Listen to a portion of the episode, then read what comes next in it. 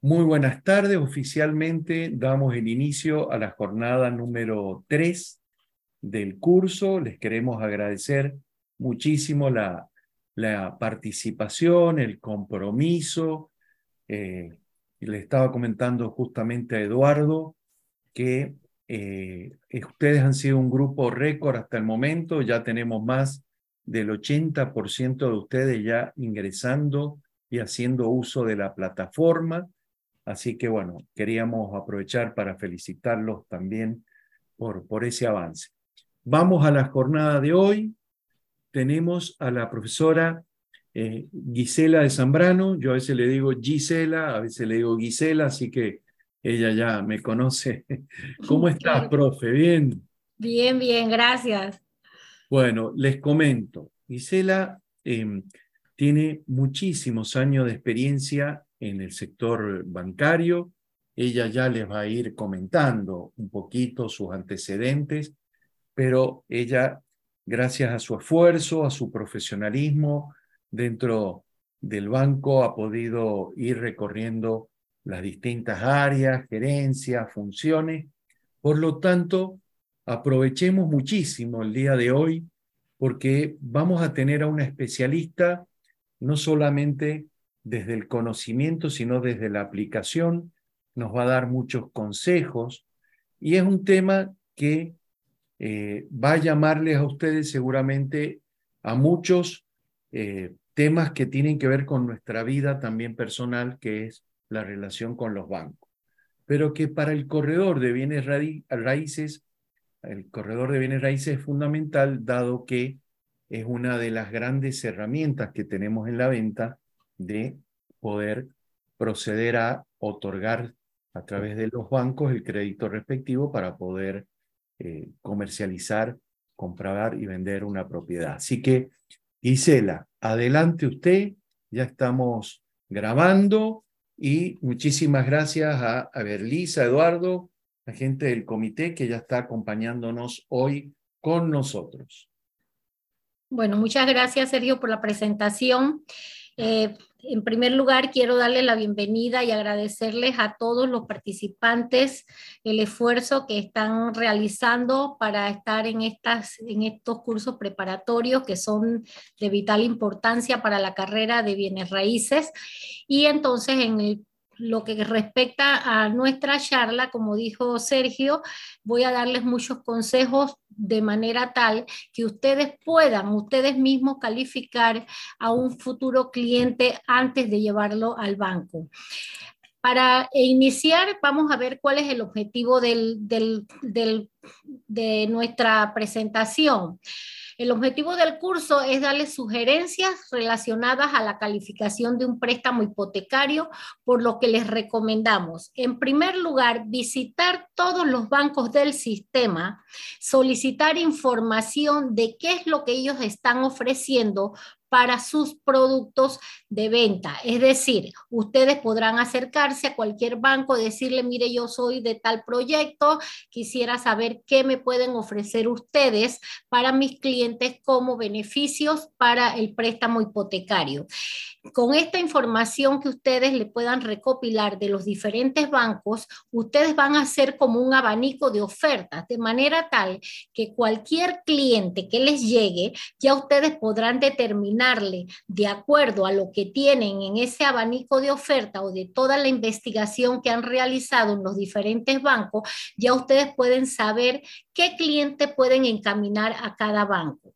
Por ello es muy importante que nosotros tengamos y conversemos muy bien con nuestros clientes, que eso se llama una entrevista, esa primera entrevista, más adelante les voy a decir, pero al tener este abanico de ofertas, ustedes podrán constatar o saber de primera mano y una fuente bastante real de los bancos cuál es el porcentaje de financiamiento que ellos están ofreciendo, cuál es la tasa de interés que aplicaría para su proyecto, cuál es el ingreso requerido, cuál es la mensualidad que le tocaría al préstamo a un cliente determinado, el porcentaje de endeudamiento que acepta el banco y el listado las de las empresas que avalúan es aceptadas por el banco.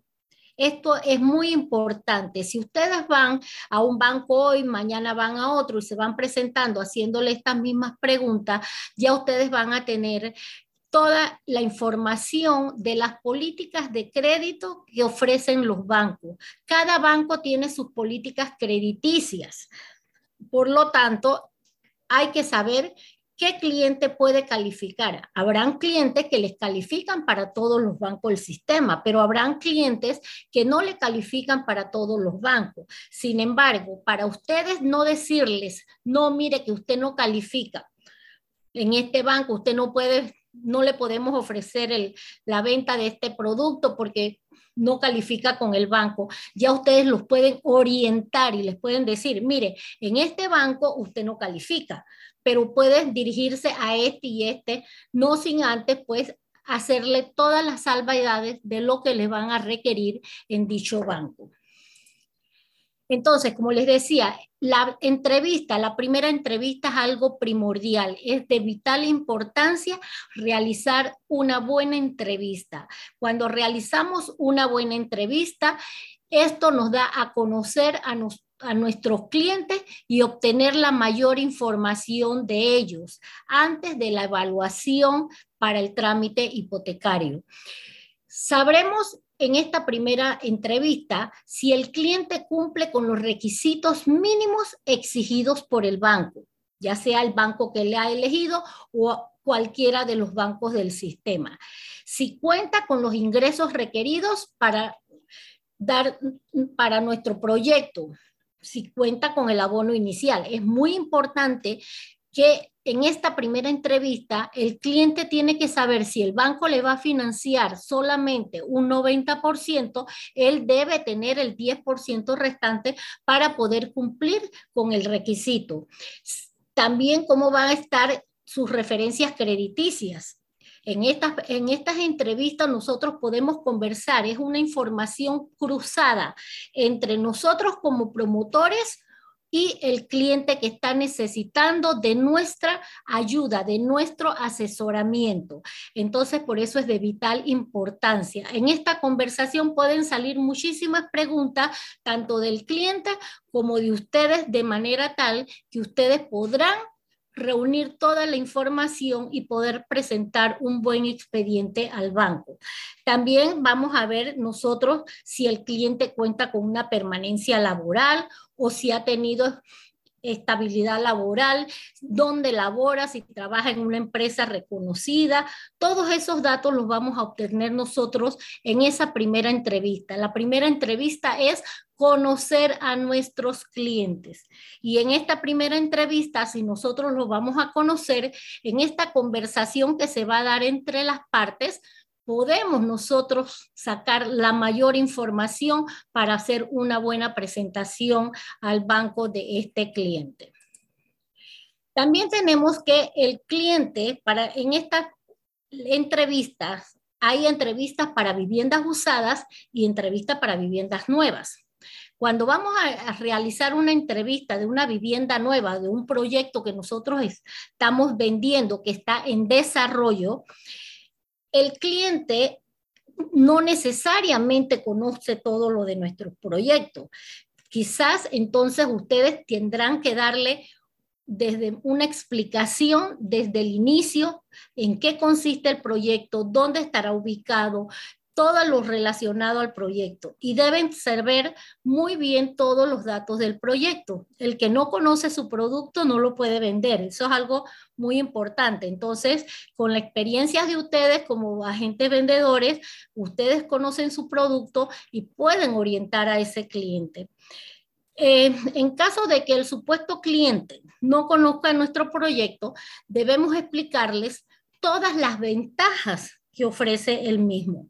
Ejemplo, tipo de vivienda, si es una vivienda unifamiliar, si es una propiedad horizontal, cuánto tiene de área de lote, cuántas área, cuánto es de área de construcción, descripción del bien que se va a adquirir, precio de venta y la fecha aproximada.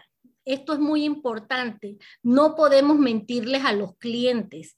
La, publicidad engañosa va en contra de todo nuestros, eh, nuestra venta. Entonces, siempre, eh, si sabemos que nuestro proyecto se está vendiendo ahora mismo por apenas está en movimiento de tierra, está en planos, entonces nosotros tenemos que decir, ok, la construcción, esto puede demorar un año, más de un año, pero no vamos porque el cliente tiene necesidad de decir, eh, yo es que yo estoy necesitando mi casa para finales de año. Entonces, sí, sí, nuestro proyecto va a estar. Entonces, resulta que eso va a ser imposible que el proyecto esté para esa fecha. Entonces, no podemos decirle al cliente va a estar para tal fecha a menos que ya tengamos un avance considerable. Pero si estamos en inicios del proyecto, es mejor decirle la fecha aproximada de entrega es para tal fecha. No utilicemos, eh, eh, no utilicemos lo que es una publicidad engañosa. También tenemos que para las viviendas, cuando en estas entrevistas nosotros podemos decir cuáles son las características de la vivienda unifamiliar. La vivienda se considera unifamiliar cuando se trata de una vivienda construida sobre un lote de terreno y que sea habitada por una sola familia. La convivencia en ese núcleo familiar es de un ambiente de confianza y de mucha cercanía, puesto que es algo familiar.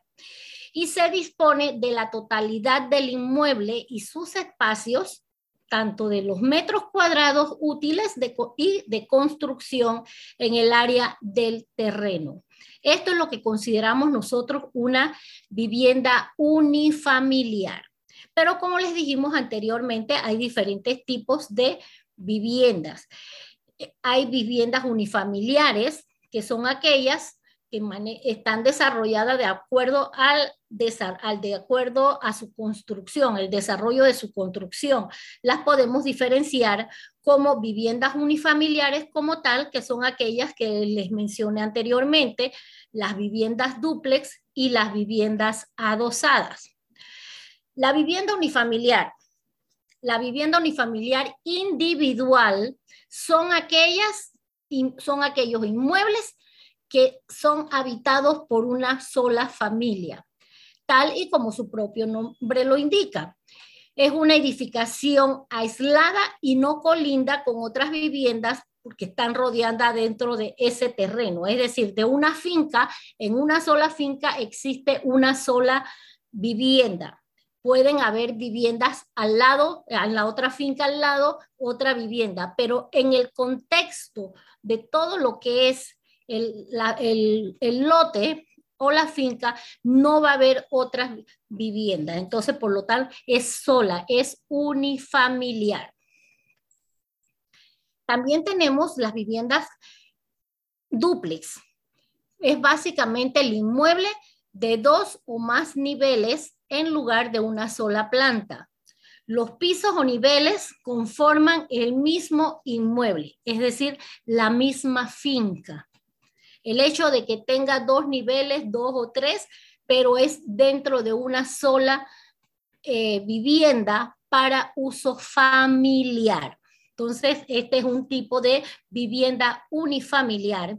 Y también tenemos las viviendas adosadas, que las viviendas adosadas no es más que una vivienda unifamiliar que aunque construida de forma independiente, tienes lados perimetrales comunes con las viviendas colindantes, es decir, que comparten paredes con las casas ubicadas a ambos lados y tiene como característica que estas viviendas son construidas en hileras.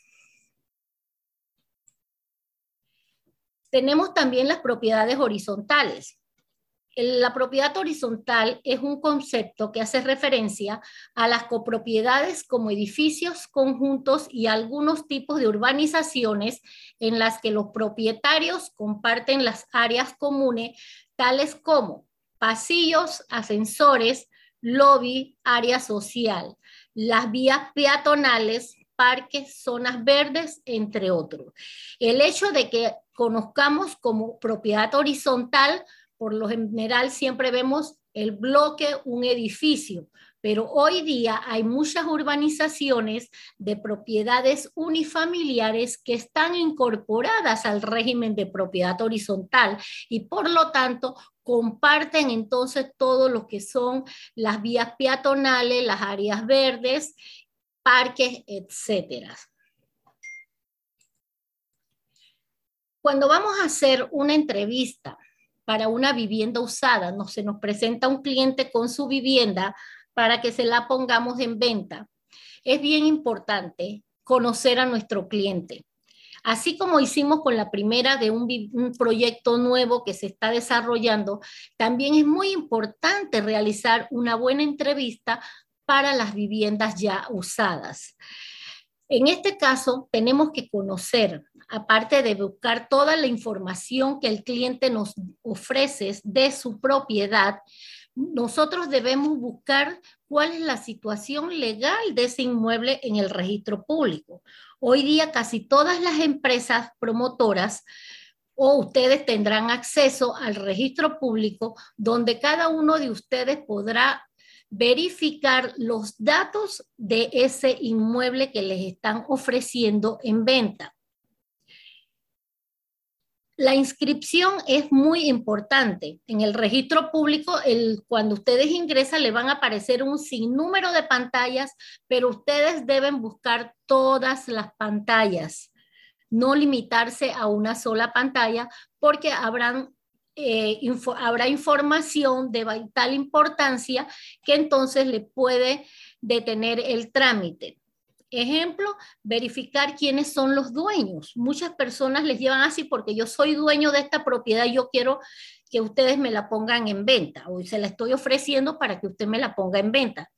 Y ustedes confían en que esa persona es la única dueña.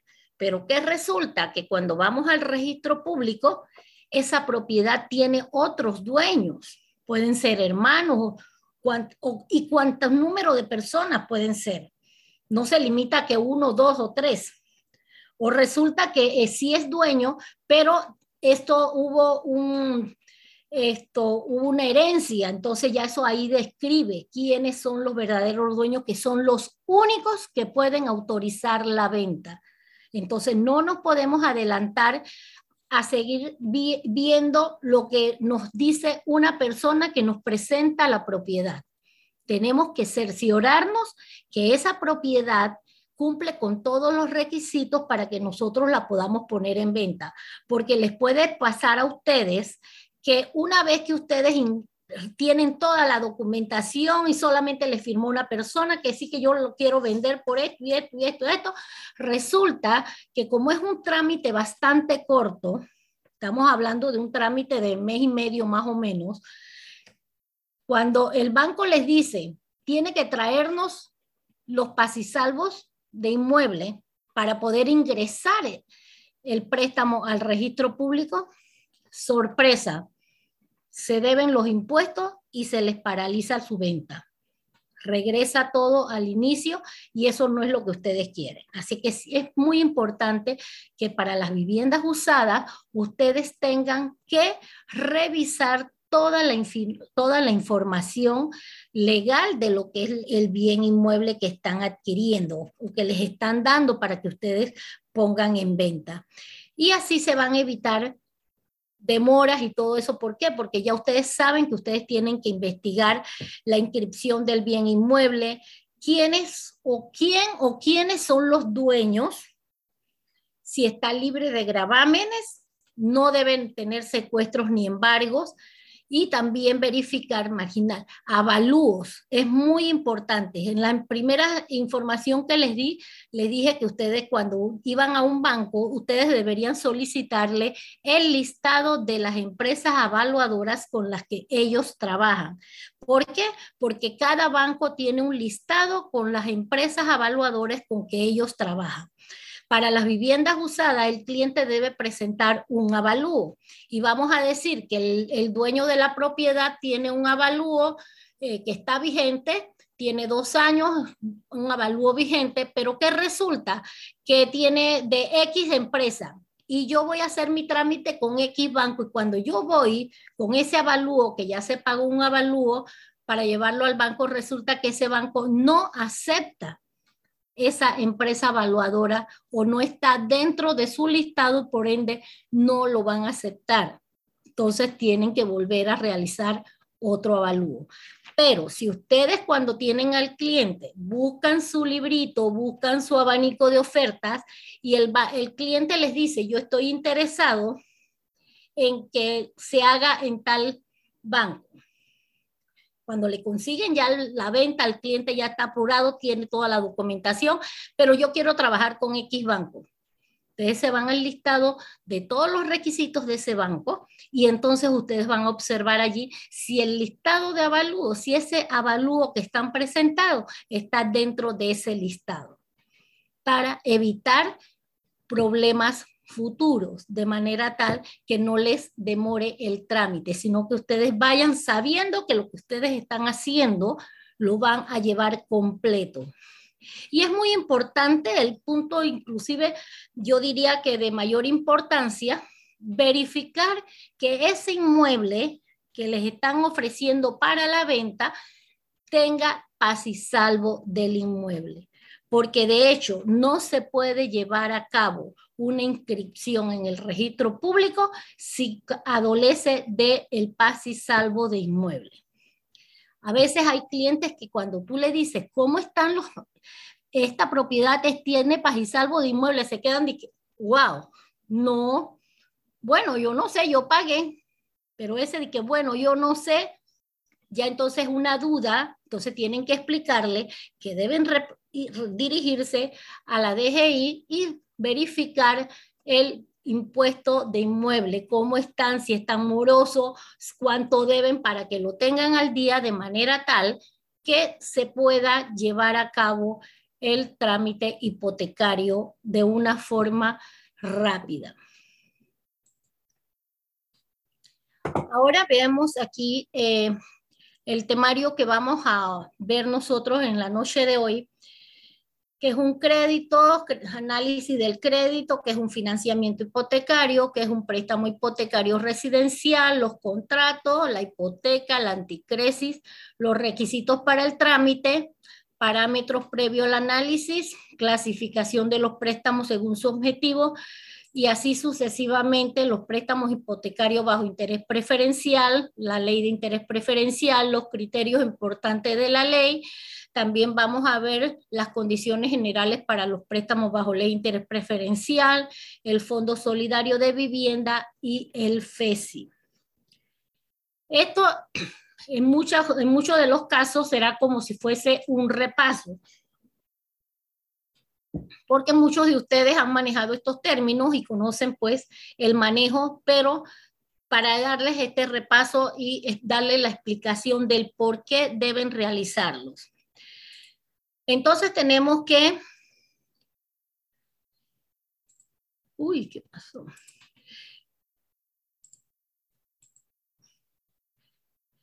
Crédito. ¿Qué es crédito? Ahí se te arregló, sí. ¿Qué es el eh, crédito? Gisela, Gisela sí, una, una, pregunta que se nos repite siempre es el tema de los marginales. Si, si pudieras aclarar la diferencia que hay y qué son los marginales. ¿Puede ser? Sí, cómo no. Eh, cuando nosotros ingresamos al registro público para ver todos los datos o, la, parte legal, con el estatus legal de la, de la propiedad del bien inmueble, nosotros, como les dije, vamos a ver cuál es el número eh, de finca, que ya entonces como número de finca hoy día no se ve como número de finca, sino el número de folio es el que es vigente para verificarlo y con el código de ubicación pero todos esos datos van a estar eh, señalados en, esas, en las diferentes pantallas. Si tienen hipotecas, si están embargados, eh, quiénes, en caso de embargo, quiénes son los que quienes le han puesto embargo a esa propiedad y así sucesivamente. Pero también llegamos a una pantalla donde están las marginales, que no es más que ciertos eh, aspectos o ciertas condiciones que se le ponen a las propiedades para poder ser vendidas.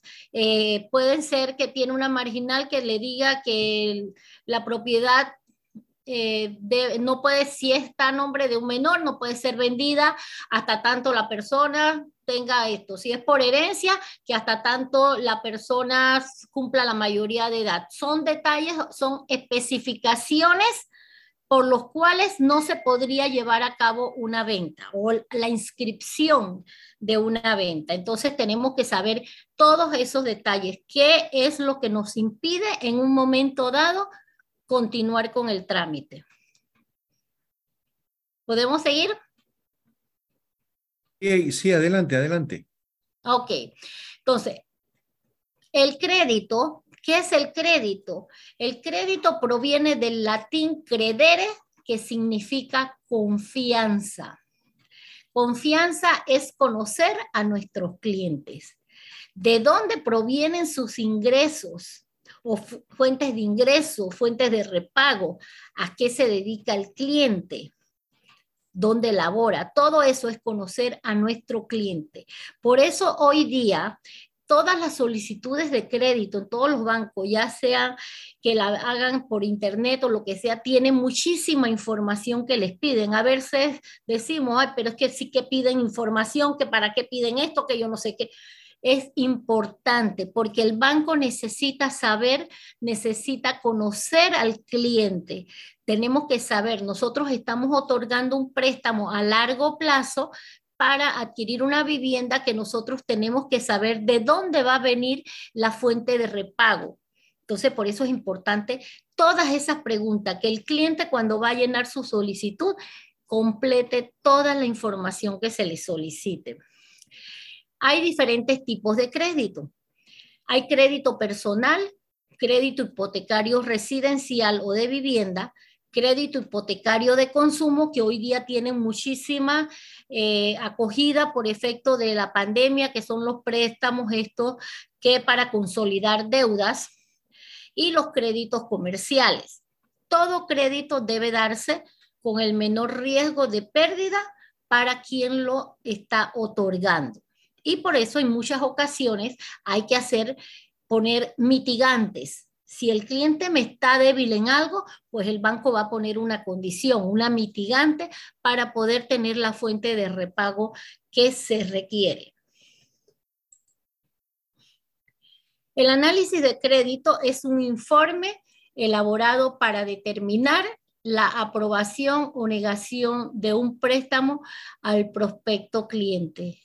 El acreedor evaluará la probabilidad de que el dinero que vamos a otorgar, vamos porque le estoy hablando en función del banco, sea devuelto en el término y considerando los siguientes elementos o aspectos el aspecto cuantitativo y el aspecto cualitativo. Siempre a todo cliente le vamos a medir el aspecto cualitativo y el aspecto cuantitativo. Ustedes mismos, al momento de entrevista con su cliente, ustedes pueden determinar, ya van a saber cuál es el aspecto cuantitativo y el cuál es el aspecto cualitativo para poder analizar de manera tal que ustedes, cuando ustedes envían un paquete al banco o envían un expediente al banco de un cliente, ustedes ya llevan o están sabiendo que están llevando un préstamo que es potable, que es, tendrá casi el 95% para ser aprobado. Y para ello les vamos a explicar. El aspecto cuantitativo es aquel que evalúa la situación o la solvencia económica financiera de las personas que aplican para la obtención de un préstamo. Es decir, vamos a saber cuántos son sus ingresos por salarios, si es por estados financieros, si es ahorro por medio de estados de cuenta o si es por comisiones. Todo esto, todo lo que significa dinero, ingresos, es el aspecto cuantitativo. Y todo lo que podamos nosotros investigarle al cliente en este, en este, eh, en este aspecto, esto nos va a resolver el problema de saber cómo va a ser la, el pago de ese préstamo a largo plazo. Todos los préstamos hipotecarios, son préstamos a largo plazo. Entonces, por ello, tenemos que tener muy presente que el cliente que vaya a obtener un préstamo hipotecario no puede estar tan endeudado, sino que nosotros debemos irlos preparando para que sepan hasta cuánto pueden ustedes endeudarse durante el trámite. También vamos a ver los aspectos cualitativos. Y los aspectos cualitativos no es más que aquel que nos va a determinar quién es el sujeto de crédito como persona y su historial de pago o referencias crediticias, la actividad económica a la que se dedica o profesión, si tiene estabilidad laboral o antigüedad en la empresa, calidad de la empresa donde labora, si es una empresa grande, una empresa reconocida, que tiene muchos eh, colaboradores, o si es una empresa pequeña, qué tipo de actividad realiza la empresa donde trabaja nuestro cliente. Todo esto lo podemos obtener también en esa primera entrevista y ya vamos sabiendo nosotros, ah, ok, este cliente tiene, ya le estamos manejando, ya estoy sabiendo cómo es su aspecto cualitativo, cómo es este cliente como persona, como sujeto de crédito.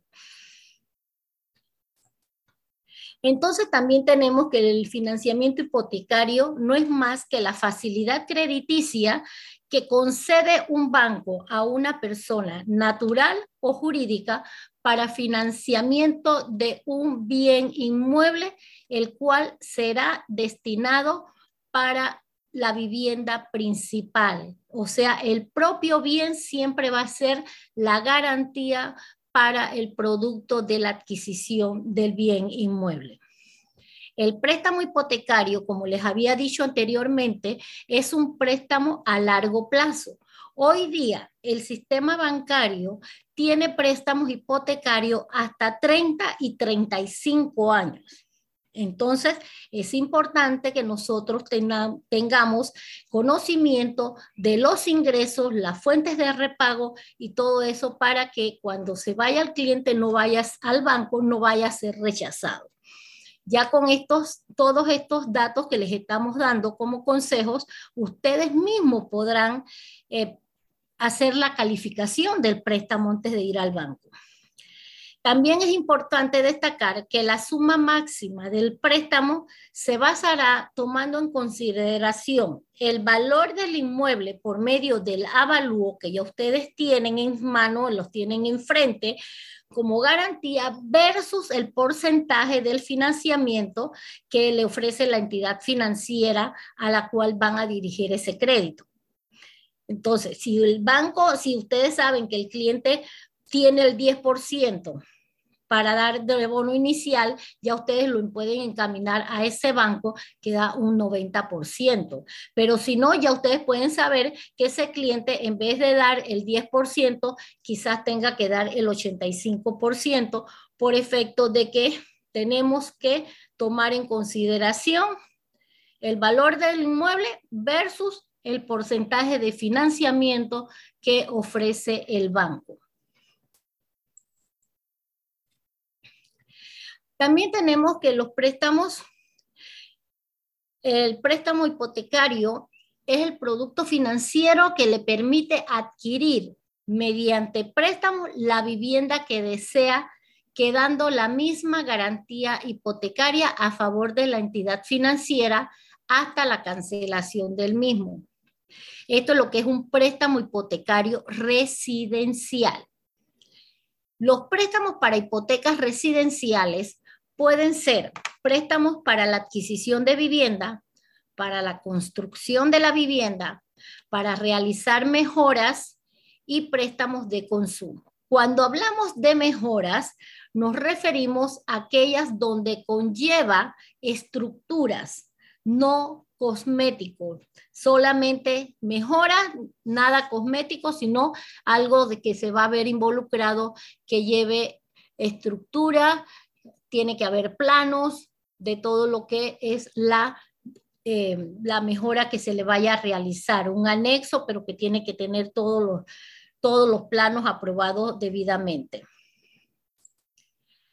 Entonces, los trámites del crédito aprobado, una vez que tengamos el crédito aprobado, el banco procederá a primeramente notificar telefónicamente al cliente y a la promotora de la aprobación.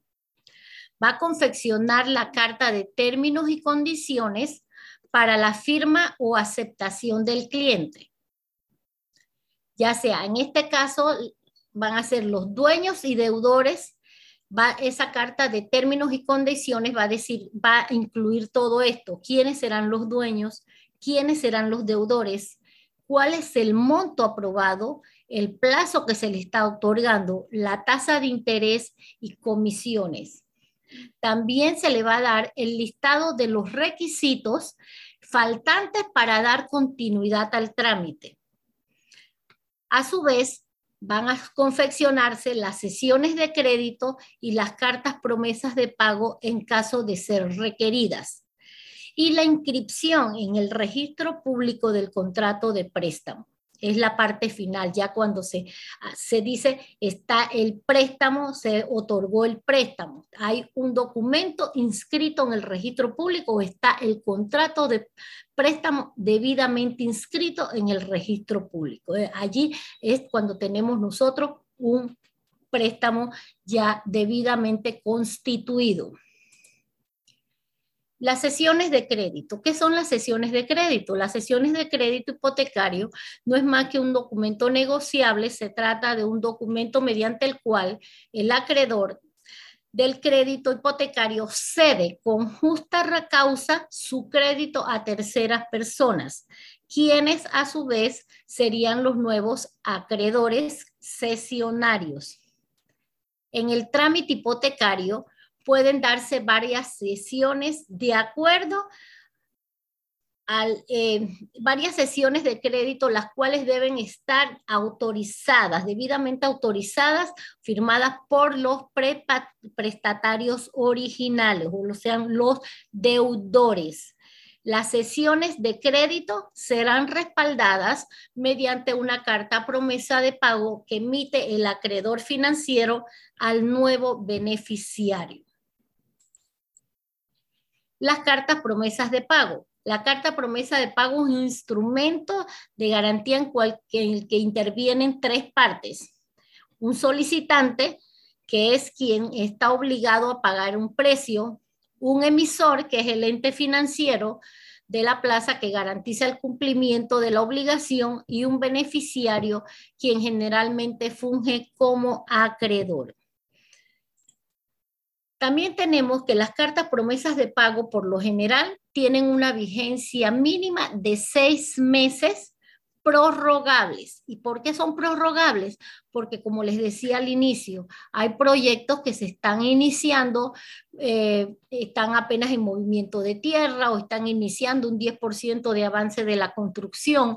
Pero ¿qué sucede? Que el promotor, eh, al momento de que presenta toda la documentación al banco, el banco le va a aprobar en uno o dos días. 24 horas por lo general le pueden dar respuesta de una aprobación. Entonces viene esto, pero ¿qué resulta? Se, emite una sesión de crédito porque el deudor dice, el, promotor dice que le tengo que hacer una sesión de crédito a su, a su nombre. Se le hace la sesión de crédito, respaldada por la carta promesa de pago. Pero esa carta promesa de pago, si son seis meses, en seis meses no va a estar la construcción. Entonces, ¿qué es lo que está pasando hoy día? La gran mayoría de los bancos están haciendo cartas promesas de pago con vigencia de 180 días para evitar estar cada seis meses haciendo eh, una renovación o una prórroga.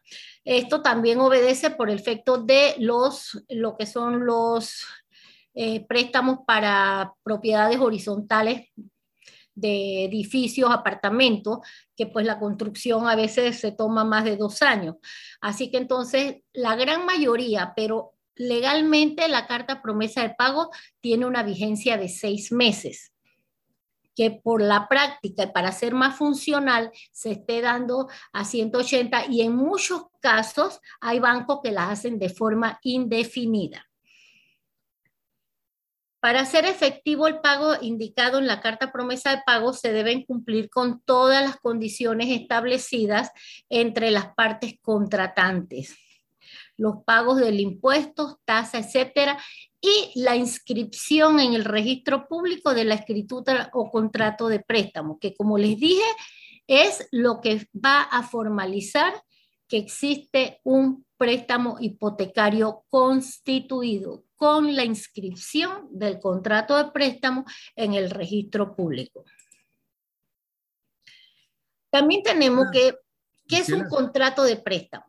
Un contrato de préstamo no es más que un acuerdo de voluntades mediante el cual el banco se obliga a entregar las sumas de dinero pactadas con sus respectivos intereses en un plazo determinado. El plazo se determina tomando en consideración la edad del cliente versus el máximo de años que cubre el seguro de desgravamen.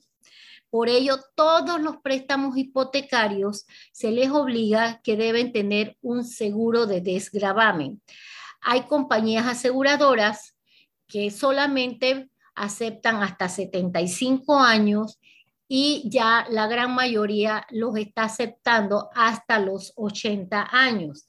Esto quiere decir que si yo estoy en un banco que puede dar una hipoteca de 30 años y yo tengo, vamos a decir que tengo 45 eh, años. Entonces, el banco, la compañía seguro me acepta hasta los 80 años de edad, lo que me indica que yo le puedo ofrecer a este cliente un plazo de la hipoteca de 30 años, porque vamos a tomar siempre en consideración la edad del cliente versus lo que acepta la cobertura del seguro de desgravamen. El seguro de desgravamen es un seguro que tiene como objeto pagar al momento del fallecimiento del deudor el saldo de la deuda que mantiene frente con la entidad financiera, beneficiándose de esta manera sus herederos. Hay muchos casos que en los préstamos hipotecarios existen dos deudores. De fallecer uno de los deudores y el préstamo está al día, la compañía aseguradora, una vez presentada la documentación del certificado de defunción, va a investigar, eso les demora más o menos como dos, tres meses, en todo el sistema de salud si efectivamente la persona murió por una causa o si no fue que por una enfermedad y que no la declaró, entonces, de, considerarse que el cliente mintió al momento de decir de una enfermedad que tenía que le podía producir la muerte durante el préstamo, entonces en esos casos la compañía de seguro no lo acepta. Pero si el cliente muere de una enfermedad que no, no la tenía, un infarto rápido o bueno, lo que fuese, y ya el cliente tenía mucho tiempo de tener la, la, la enfermedad, entonces allí solamente es constatar de que los datos suministrados por el cliente fueron verídicos al momento de contratar la póliza de desgravamen. En ese sentido, entonces el banco, perdón, la compañía aseguradora cancela al banco el saldo que tenía esa persona a la fecha de su defunción. Dice que también en el contrato dice que el deudor se compromete a utilizar el, el monto del préstamo para el objetivo para el cual fue adquirido. Cuando se hace un préstamo hipotecario, el préstamo tiene una condición específica que dice para la adquisición del bien número tal, tal, tal o la descripción del bien. No es que tenemos una carta de aprobación y con esa carta de aprobación nos vamos a ir a los diferentes proyectos a hacer un shopping y decir, yo tengo un préstamo aprobado por X monto y ya lo puedo. No, ya el crédito, el banco hizo una aprobación con un objetivo determinante. Entonces, en ese caso es para eso y el banco se compromete entonces a utilizar el monto del préstamo para la finalidad.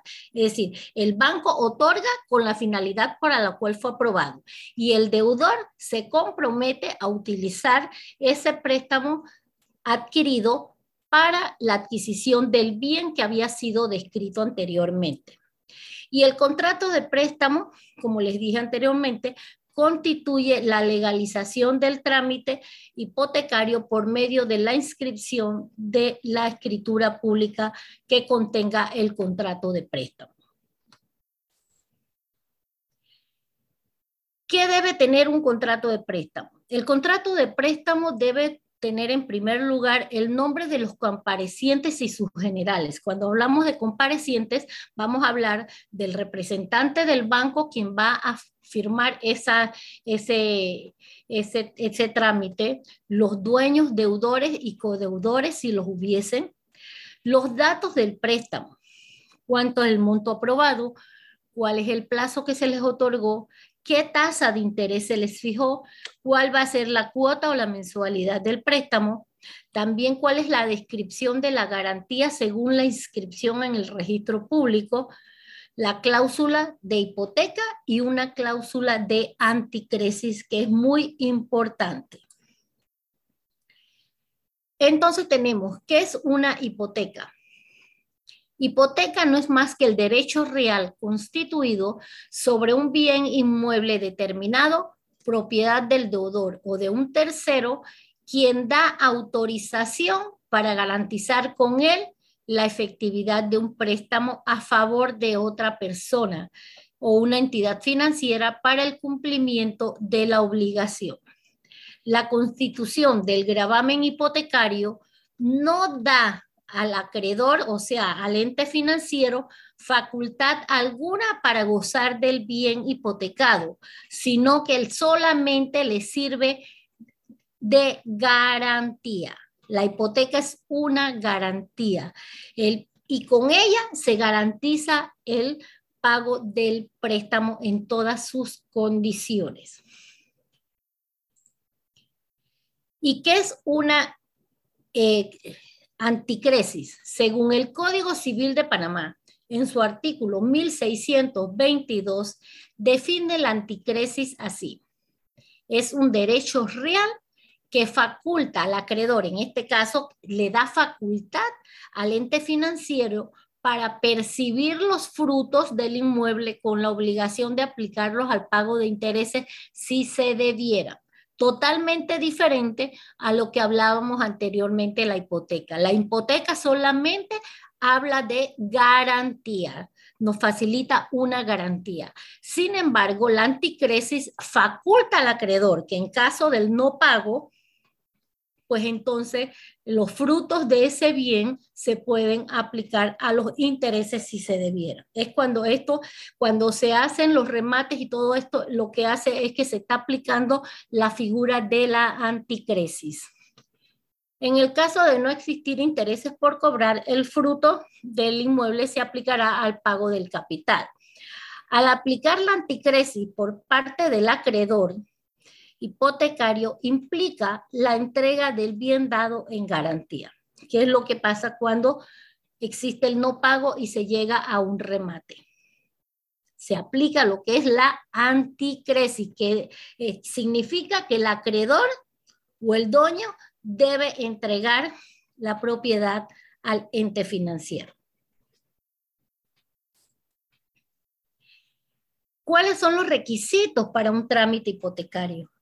Los requisitos de un trámite hipotecario, esto no va a variar en los diferentes. Todos los requisitos los van a solicitar los mismos bancos. Todos los bancos solicitan esta misma información, que debe tener una edad mínima de 18 años de edad, completar la solicitud de préstamo hipotecario. Cuando les dije completar, como les expliqué al inicio, es llenar todos los espacios, llenar todas las, las, las, preguntas que nos hacen, porque el banco necesita conocer a su cliente. Presentar copia de documentos de identidad personal, cédula, toda la ficha del seguro social, etcétera. Carta de trabajo que contenga la permanencia laboral mínima de dos años o presentar continuidad laboral y todas las deducciones que se le realizan. Cuando hablamos de continuidad laboral, hablamos de que no puede existir un periodo entre un empleo y el otro mayor de 30 días. Cuando se pasa a 31 días, se pierde la continuidad laboral.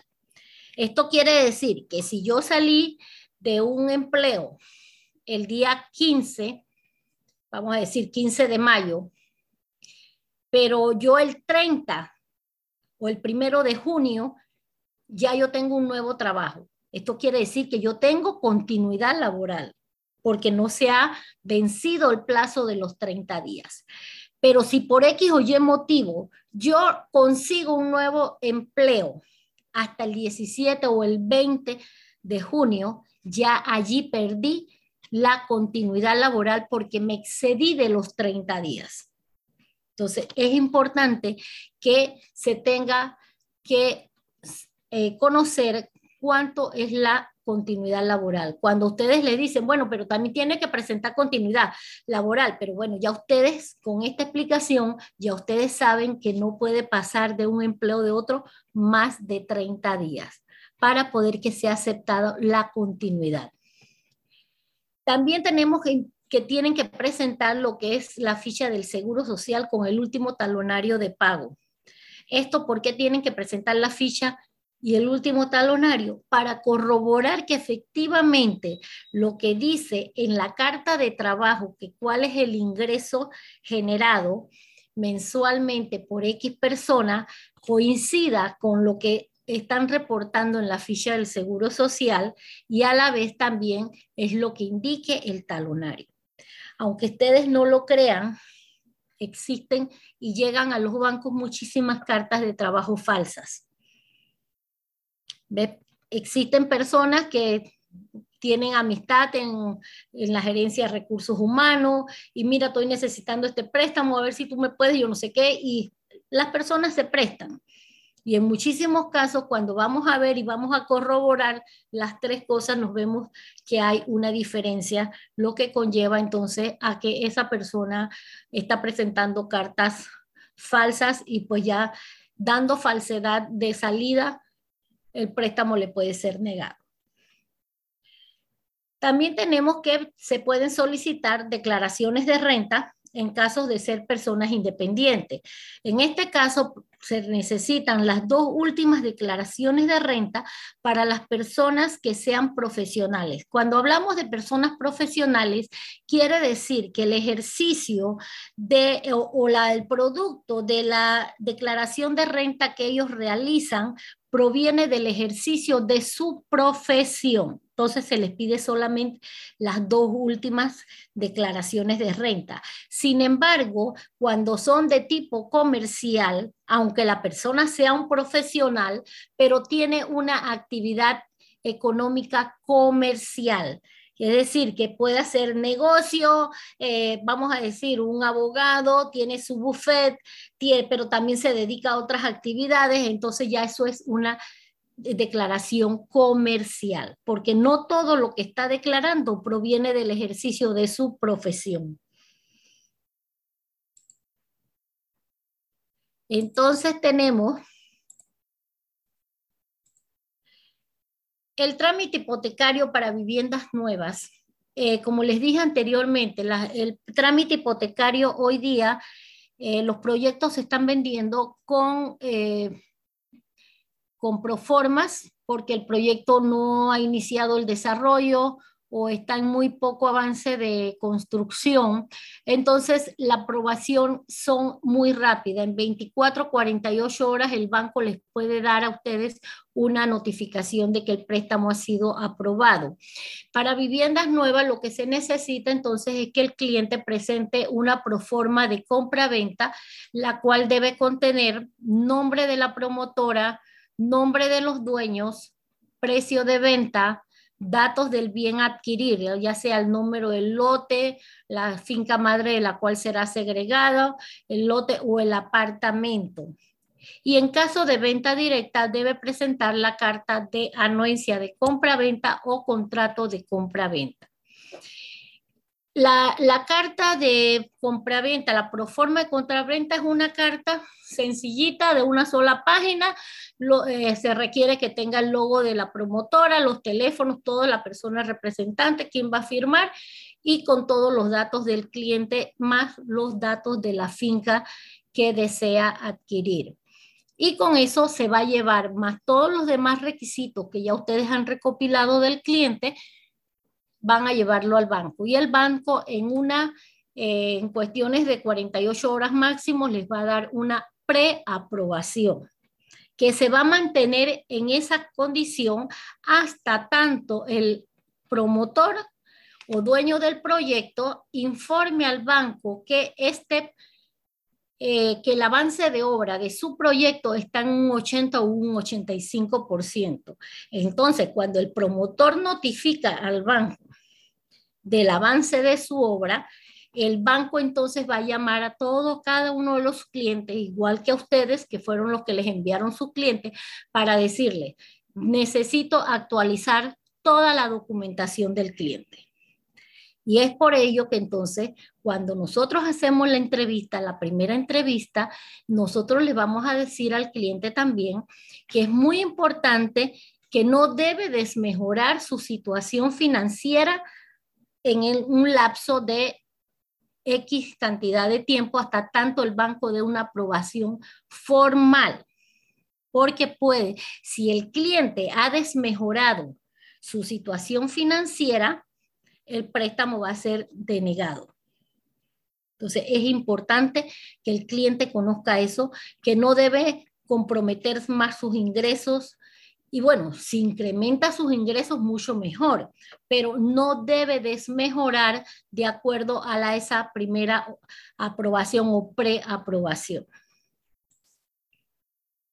Cuando es viviendas usadas, la certificación o verificación del registro público para constatar los datos de la finca, como les decía anteriormente, verificar que la propiedad mantenga el paz y salvo de inmueble, muy importante, siempre vivienda usada, saber cómo está el paz y salvo de inmueble, cómo están los inmuebles, si el cliente los está pagando, si tiene arreglos de pago, hacerle la salvedad que tiene que cancelar todo antes de que esto vaya al registro público y para que no se les demore el trámite a ustedes.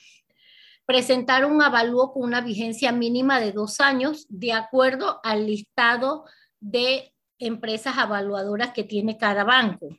Y el contrato de anuencia de compra-venta o contrato de compra-venta en caso tal de que ya tengan toda la documentación y obvian el contrato compra-venta y hacen ya el de anuencia, que es una carta sencilla, un contratito sencillo, y ya si no lo, si lo tienen o se quieren ir directamente al contrato de compra-venta, pues entonces tienen que presentarlo debidamente firmado por todas las partes. Aquí vamos a ver nosotros, de acuerdo a, de acuerdo a todos los parámetros. Dígame, Sergio. ¿Me escuchas? Sí, sí, cómo no. Eh, Gisela, ya son las seis. Para hacer un, corte, ¿quieres terminar algún tema o quieres eh, seguir y terminarlo como tú me digas? Ah, bueno, esto podemos eh, tomarlo ya porque aquí va a iniciar otra, otro tema. Bueno, em, Gisela, em, no sé, Berlisa o Eduardo, si ha quedado alguna pregunta. Pregunta, también con mucho gusto. A ver, eh, porque yo tuve un corte y perdí parte del chat, pero por eso no tengo todo, entonces quería aprovechar. Mientras tanto, lo que podemos hacer, eh, Gisela, es eh, eh, ¿Cómo vamos con los tiempos, Gisela? Son las seis. Tomamos diez minutos hasta las seis y diez. Ok, perfecto. Entonces, por favor, hacemos una pausa entre, volvemos a las seis y, diez. Eh, si alguien no, no ha sido respondido a la, la respuesta, o sea, no, no ha tenido la respuesta a la pregunta, por favor no, nos lo avisa para este, a la vuelta hablarlo con la profesora, ¿sí? Bueno, muchas gracias. Traten de descansar, de, de hacer una pausa activa. Tú, Gisela, también un tecito para, la, para, el, para el resfrío, la gripe. Ok, gracias. Nos vemos. Nos vemos a las seis y diez. Perfecto. No, no me vayas a pagar ni... No, no. No, pues está. Perdón, perdón, ahí, Eduardo. Dame un segundo que ya te pongo como coanfitrión. Perdón, Eduardo.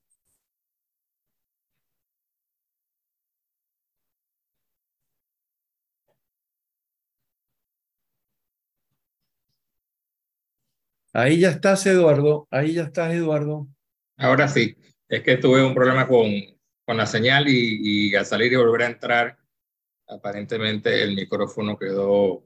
¿Está cerca del cangrejo? No, en Paitilla, pero no sé por qué, por qué se fue de repente. Acá se cortó la luz. Eduardo, yo, yo voy a salir como una media hora y después probablemente me conecte otra vez a las 7, cerca de las 7 de la noche. Mucha suerte. Ahí traté de, de, de responder lo que pude en el chat, pero ya tengo que salir. Aquí estamos. Gracias, Berlisa, por tu apoyo siempre. Aquí estamos. Muy bien. No sé, Eduardo, porque cuando se corta, ahí perdemos parte del chat para, para revisar. Sí, bueno, yo creo que se me fue todo, tuve, me conecté en el celular un rato y cuando vino la señal decía que estaba intermitente, pero me conecté, pero fíjate que solamente vino el internet, lo demás no, no ha vuelto. Así que haber sido algo aquí en el área, cosas que pasan. Bueno, le pedimos por favor a todos que si hay alguna pregunta que, que no la... la vayan anotando. Nos la vayan o no, no, nos la vuelvan a realizar. Aquí estamos. Como dices tú, tiempo para que se hidraten, se paren, caminen. Exacto. Y ya pronto, ¿a qué hora, a qué hora regresamos? A las... Y 10. A, las y 10. Quedan siete minutitos, Eduardo. Nos vemos en cinco. Ok, permiso. Sí, también, Gisela, por favor.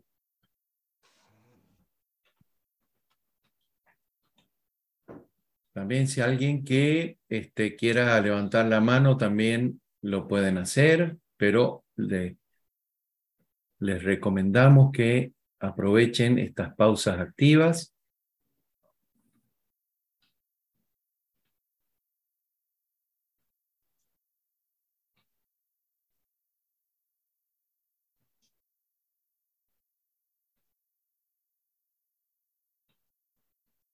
Sí, Claudia, mantenga ahí la, la, mano, así cuando regresamos la, hacemos la pregunta, ¿sí?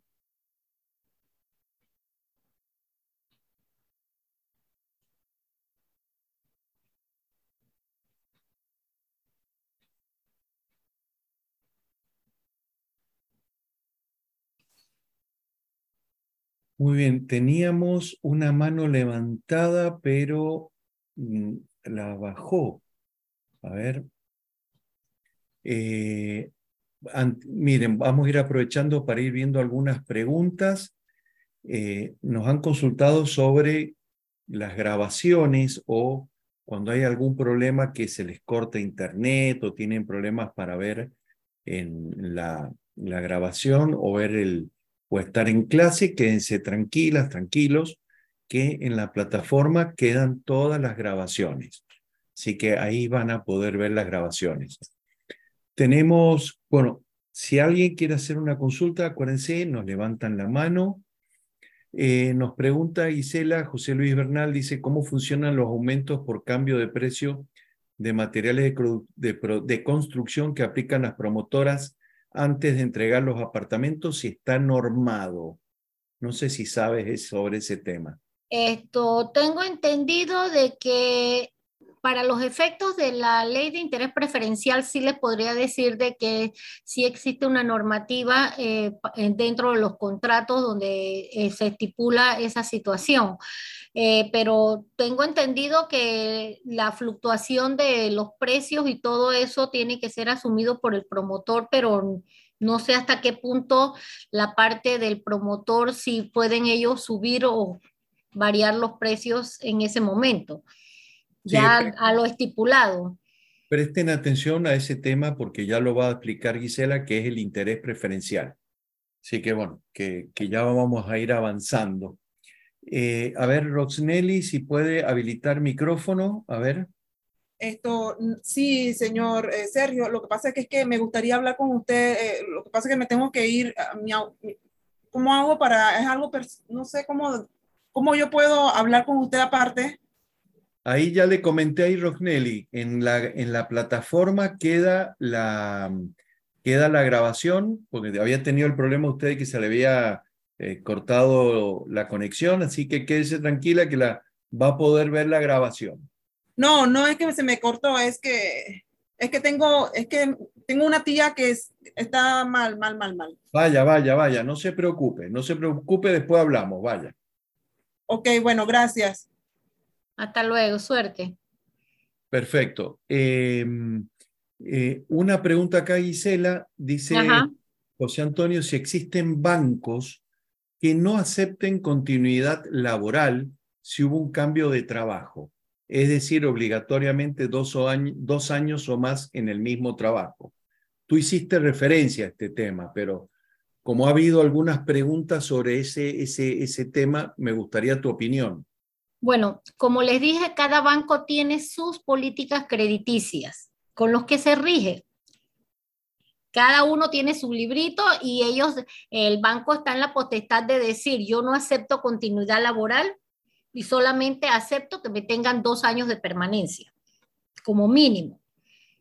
Pero por lo general se trabaja con continuidad laboral siempre y cuando no exceda de 30 días entre un empleo y el otro. Muy bien, muy bien, Gisela. Bueno, les pedimos por favor, ya estamos grabando nuevamente, así que continuemos, Gisela, y vamos a ir eh, tomando nota de las preguntas, ¿sí? Cómo no, gracias.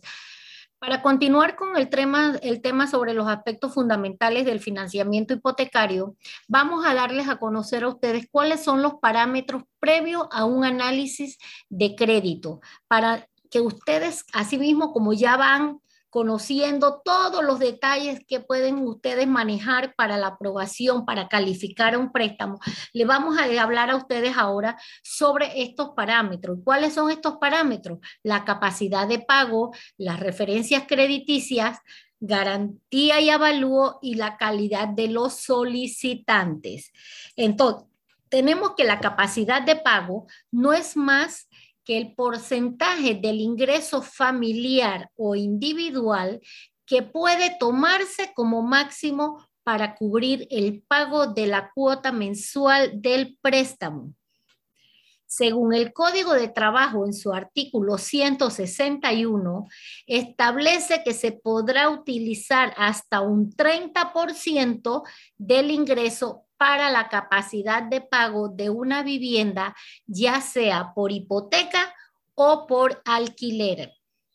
Para los funcionarios públicos se podrá otorgar hasta el 35% del ingreso como capacidad de pago. Y aquí les tengo la fórmula, ingreso bruto por el 30%, que es lo que dice el artículo 161, nos va a dar a nosotros cuál es la capacidad de pago que tiene el cliente y de allí nosotros vamos a ver si se está acorde con lo que nos ha dicho a nosotros en esa entrevista que fuimos a ver a los bancos, cuál es la capacidad de pago que deben tener. También tenemos que las referencias crediticias. Esta es una de las de los aspectos más importantes o determinantes para la aprobación del crédito. Las referencias de crédito es lo que dice quién soy yo como persona, cómo manejo mis finanzas, si yo soy un buen sujeto de crédito y las referencias de crédito son reguladas por la Ley 24 del 22 de mayo del 2002. Antes de esta fecha, antes de esta ley, no estaban reguladas las referencias de crédito. El ente encargado de brindar la información crediticia es la Asociación Panameña de Crédito o la APC. Es el ente encargado de dar a conocer cuáles son las referencias crediticias de un sujeto de crédito a los diferentes bancos del sistema o entes financieros que así lo soliciten. La ley 24 del 22 de mayo del 2002, en su artículo 24, establece que el sujeto de crédito es el único dueño de sus referencias. Por ende, es el único que puede autorizar que se le investigue su información crediticia. Antes de esta ley, si alguien tenía tu número de cédula o sin autorización tuya podían investigar tus referencias crediticias. Cuando se da la normativa de esta ley del 2002, la ley 24 del 22 de mayo del 2002, entonces se regula todo lo relacionado a las referencias crediticias. Y es donde se establece pues que yo como persona soy la única dueña de mis referencias. Por lo tanto, nadie podrá solicitar que se me investiguen mis referencias crediticias sin mi autorización.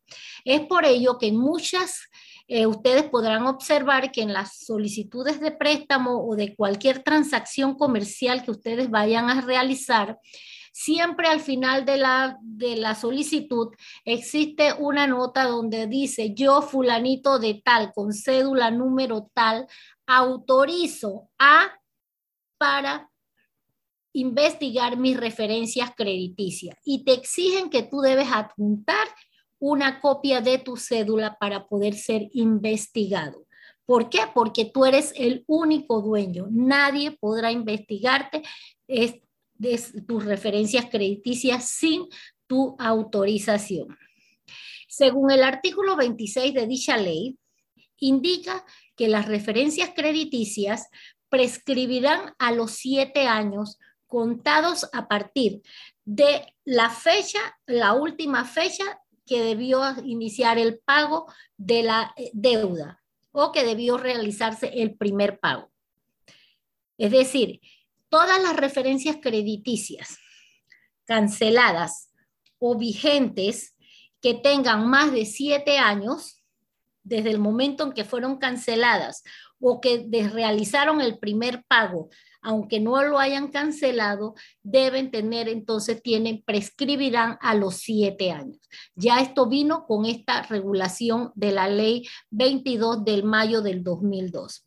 En esa fecha, en el 2002, antes de eso, salieron muchas publicaciones donde en las prensa, la televisión y todas partes decían, todos los medios, que se iba a verificar las referencias de crédito, que se deberían presentar quienes querían que se, eh, si continuaran sus referencias de crédito, como cuáles ya no se iban. Entonces, si yo quería que mis referencias de crédito continuaran, como en efecto lo he hecho, yo nunca he suspendido porque yo soy un buen sujeto de crédito, entonces yo dije que se mantengan mis referencias crediticias.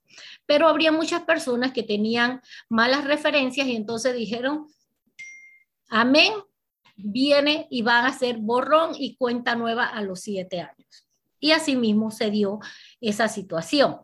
Entonces, la ley esta modifica y adiciona ciertos artículos. O sea, en el, en el 2020 se crea una nueva ley que modifica los artículos de la ley 24 del 2002.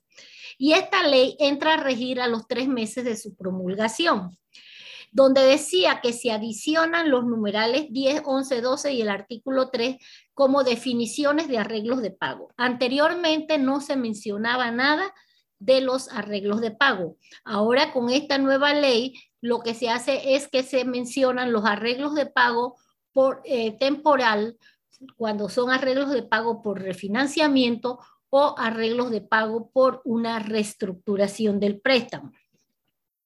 Y el artículo 4 sobre la calidad de los datos queda que todos los datos deberán ser exactos y actualizados. Y se adiciona el artículo 24A sobre la autorización digital de las solicitudes y trámite con historial crediticio. La ley 195 también nos menciona en el artículo 26 sobre la prescripción. En la del 2002 hablaba que la prescripción era de siete años. Con esta nueva ley que modificó la ley eh, la ley del 2002, la ley 24 del 2002, queda que todos los datos sobre historial de crédito de consumidores o clientes incorporados a una base de datos administrativa administrada por la agencia, ya sea la APC, prescribirán a los cinco años. Esta es la modificación que tiene la ley 195 del 2020. Modificó el artículo 26 que decía que eran siete años y ahora dice que tiene una prescripción de cinco años contados a partir de la fecha de recepción del último pago de la obligación o en el caso de que se no se haya recibido ningún pago a los cinco años a partir de la fecha en que debió realizarse el primer pago. Gisela. También, dígame. Sí, por favor, miren, eh, esto, el tema que está comentando Gisela es para que ustedes lo tengan en cuenta y eh, no está en el manual esta ley, sino pues nos vamos, si cada, cada ley la, la vamos incorporando, se nos va a hacer enorme y más complejo. Pero ahí estaban preguntando justo Kiria, disculpe, dice, no era cinco años. Entonces, este, brevemente, Gisela, para que quede claro cómo era, si lo puedes repetir y así seguimos.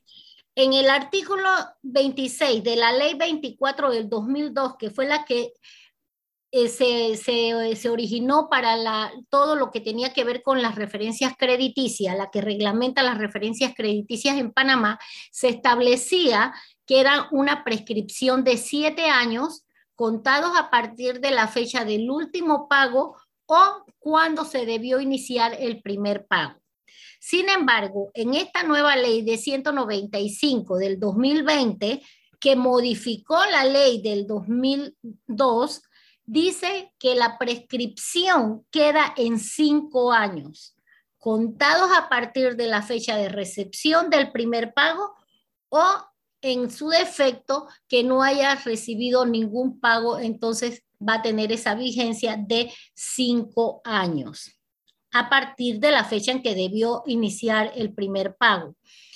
También se adiciona el artículo 29b sobre la actualización de la información de crédito. Cuando se cancela la deuda, el agente económico, en coordinación con la Agencia de Información de Crédito, deberán actualizar la información a más tardar tres días hábiles siguiente al pago.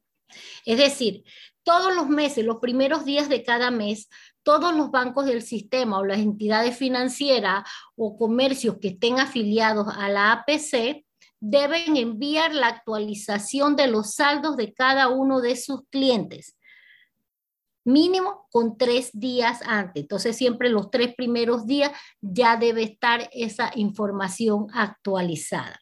De lo contrario, de tener algún error, pues el mismo cliente puede verificar sus referencias crediticias y hacer la solicitud del arreglo ante el banco para que el banco emita la información correcta entonces a la APC. Según la ley 24, que es la que rige pues la información de crédito, el comportamiento crediticio se califica por medio de dígitos. Aquí donde tenemos 0, 1, 2, 3, 4 y 5. Anteriormente, cuando no existía la ley, cuando uno buscaba las referencias de crédito, siempre te decían, ah, tiene malas referencias, buenas referencias regulares, con adjetivos calificativos. A raíz de esta ley viene la calificación por códigos numéricos que tiene cada uno su descripción donde dice que cuando un cliente nos aparece a nosotros con código cero, esto significa que el cliente no existe información. Y esto quiere decir o que el cliente no tiene ninguna transacción en crédito registrada, o que nunca ha hecho una transacción de crédito, o que con quien tiene un crédito, esta persona no está afiliada a la APC. Por lo tanto, no existe información. Cuando aparece un 1, significa que es un cliente que está normal o al día. El código 2 también dice atraso de 1 a 30 días, pero se consideran buenas referencias puesto que estamos hablando del mes corriente. Cuando nos encontramos con una evaluación con código 3, ya existen atrasos de 31 a 60 días.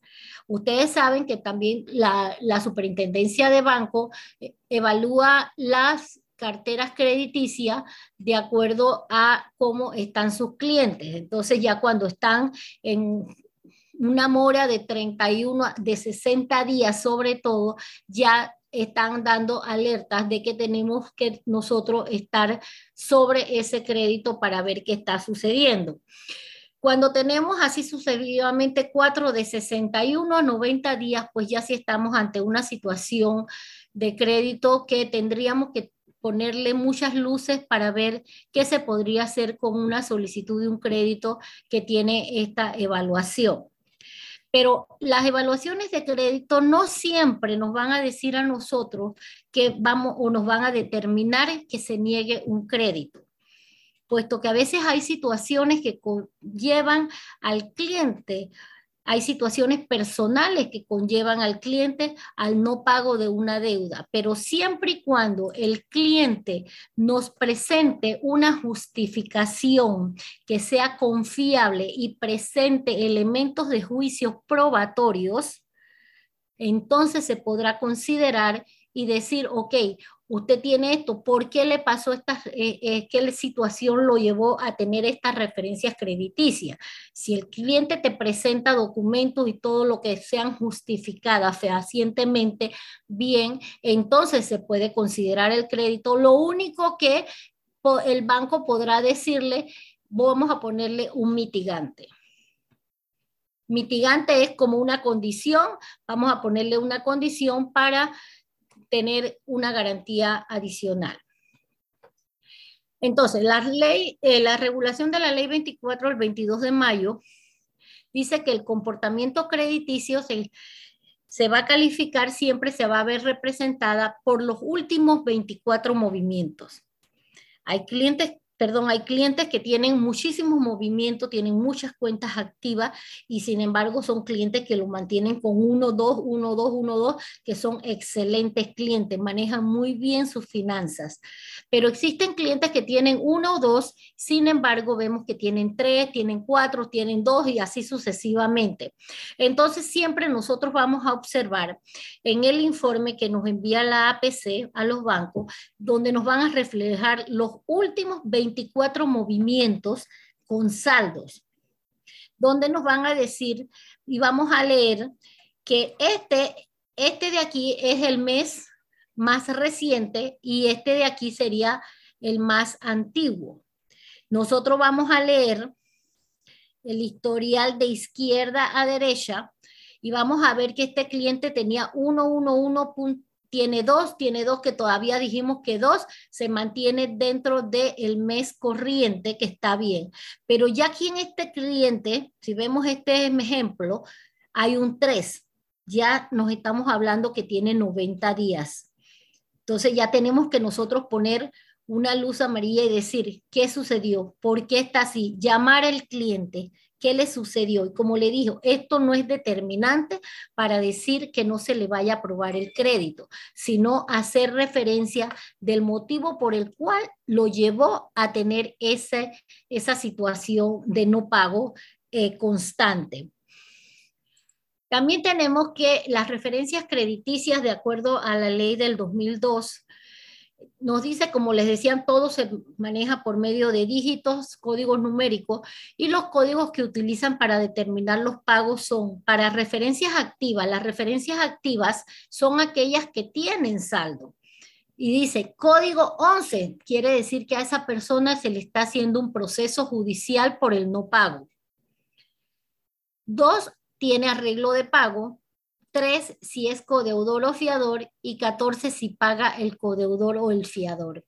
Entonces, cuando nosotros nos encontramos con un código 11, proceso judicial, ya entonces allí sí tenemos que nosotros estar muy pendiente, llamar a ese cliente, conversar para ver qué fue lo que es, porque ya quiere decir que se le está haciendo un proceso judicial.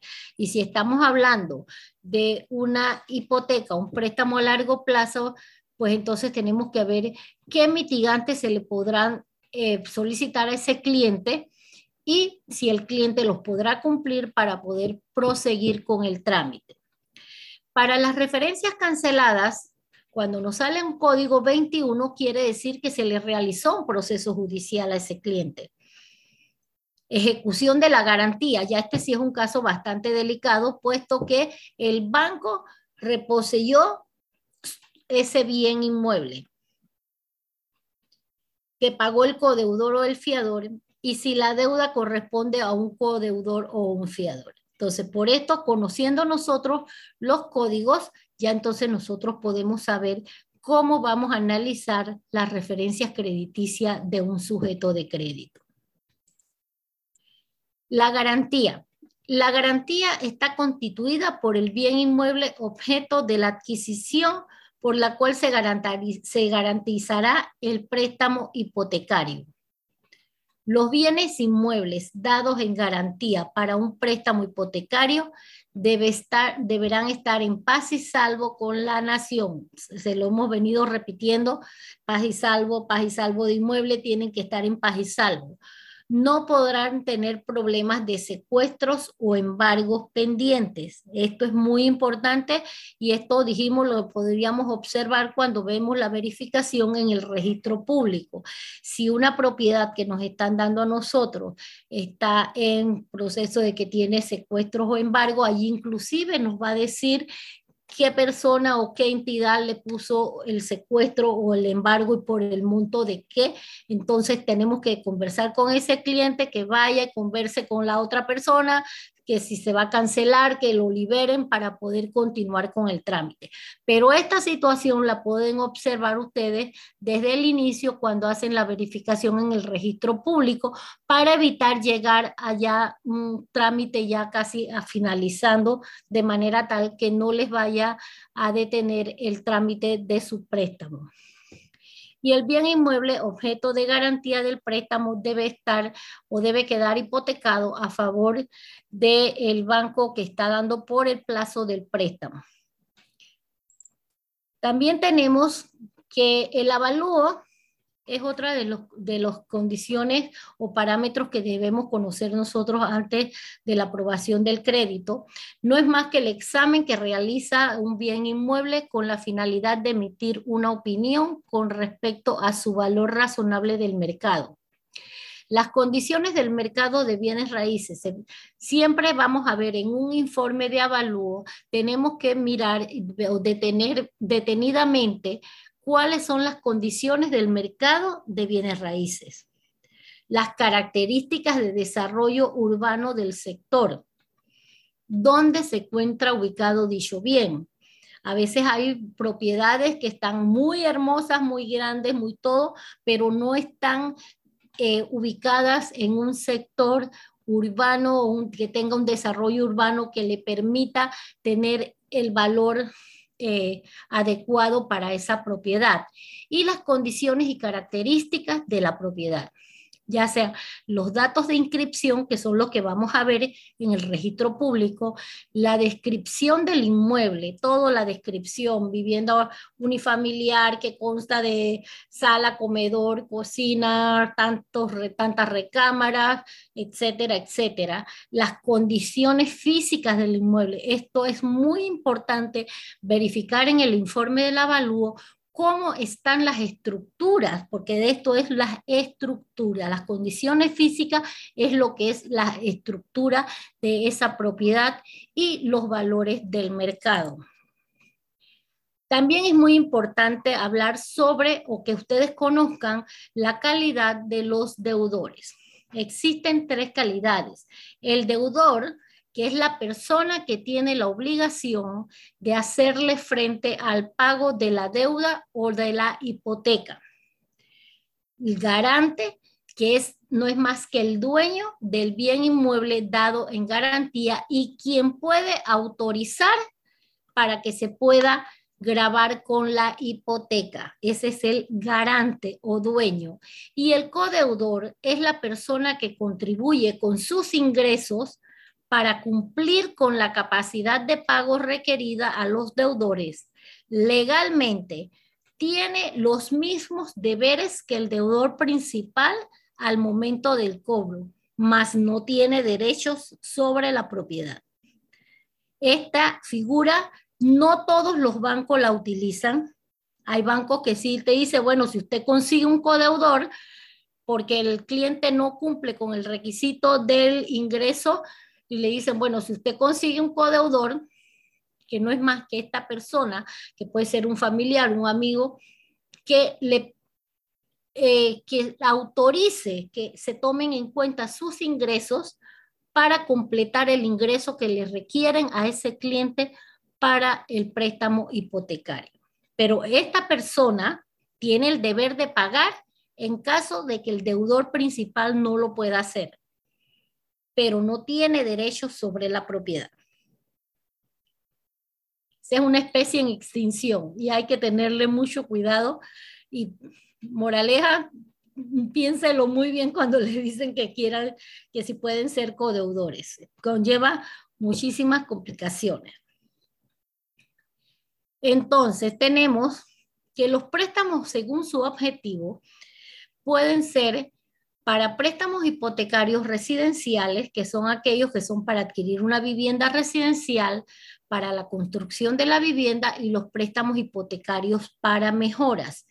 También tenemos los préstamos hipotecarios de consumo. Este tipo de préstamos, a raíz de la pandemia y mucho antes, habían tenido mucho auge, puesto que son préstamos a largo plazo para consolidar deudas, que con, el, con la garantía de tu vivienda eh, familiar, tú la puedes extender ese plazo, llevar todos tus compromisos que tengas en un préstamo personal, tarjeta de crédito, etcétera, y un préstamo de consumo, consolidas todas tus deudas, es decir, si tú tienes préstamos personales, préstamos, eh, préstamo personal, préstamo de auto, tarjetas de crédito y cualquier otro compromiso, y vamos a decir que tú estás pagando porque los préstamos personales son préstamos a corto plazo, entonces vamos a decir que tú estás pagando dos mil dólares entre todos los préstamos que tienes. Sin embargo, tienes una hipoteca que tiene un buen avalúo, vamos a decir un ejemplo, que tienes una hipoteca de 200 mil dólares y solamente estás debiendo 50 mil. Tienes 150 mil dólares que tú puedes utilizar para consolidar tus deudas. Y vamos a decir que todos tus compromisos suman 60 mil dólares en préstamos personales. Ese monto de esos 60 mil dólares lo vamos a consolidar con garantía de tu préstamo hipotecario. En vez de tenerlo en 10 años, te lo vamos a elevar hasta 20 o 30 años, dependiendo de la edad del cliente. Entonces, un préstamo de consumo. Vas a tener mayor liquidez porque al traspasar todos tus, todos tus compromisos de corto plazo, lo vas a traspasar a un préstamo hipotecario a largo plazo. Entonces, es un, ahora mismo en pandemia se está utilizando muchísimo el préstamo de consumo y es un préstamo que es, bastante rápido realizarlo. Y también tenemos los préstamos hipotecarios comerciales, que al igual que los préstamos personales, son préstamos a corto plazo. Lo único que los préstamos hipotecarios comerciales pues tienen otras características eh, de tipo comercial y la tasa de interés pues es mucho más alta que un préstamo hipotecario. Hoy día hay préstamos comerciales que están arriba del 11 o 12% más o menos, dependiendo del banco, de cada, cada banco, ¿no? Entonces tenemos esto, esta situación con los préstamos según su objetivo. Ahora bien, tenemos aquí lo que son la ley de interés preferencial. Eh, por lo general, no es un producto que manejen eh, muchos de los promotores o quizás ustedes no los han manejado, los han escuchado, pero no, han llevado, no los llevan a cabo, aparte de que no todos los bancos están obligados a otorgar los préstamos bajo ley de interés preferencial.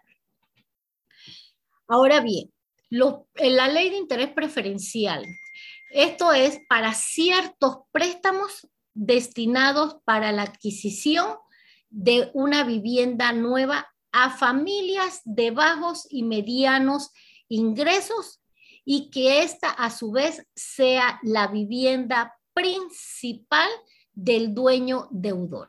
Mire que aquí les hablamos, no le decimos del dueño ni del deudor. Tiene que ser la figura de dueño deudor para poder acogerse al beneficio del interés preferencial.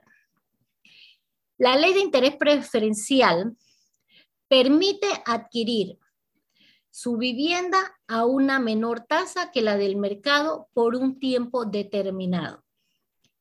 Es decisión de los bancos acogerse a este tipo, acogerse o no a este tipo de financiamiento. La ley no obliga a los bancos del sistema a otorgar préstamos bajo ley de interés preferencial. La ley de interés preferencial es la ley 3 del 20 de mayo de 1985. Esa es la ley de interés preferencial. La ley como tal, ley de interés preferencial, ley 3 del 20 de mayo de 1985. Esta ley establece un subsidio del Estado a los bancos mediante créditos fiscales que son de documentos negociables para compensar la diferencia entre la tasa de interés preferencial que se le fija al deudor y la tasa de referencia que establece la Superintendencia de Bancos de Panamá. Pero como dijimos, no obliga a los bancos a otorgar préstamos bajo esta figura de interés preferencial. Eso es a criterio de cada banco. La ley como tal tiene una vigencia de cinco años prorrogables en cada uno de sus periodos. Así empezó en el 1985. Posteriormente, en el 90 y así sucesivamente. Perdón.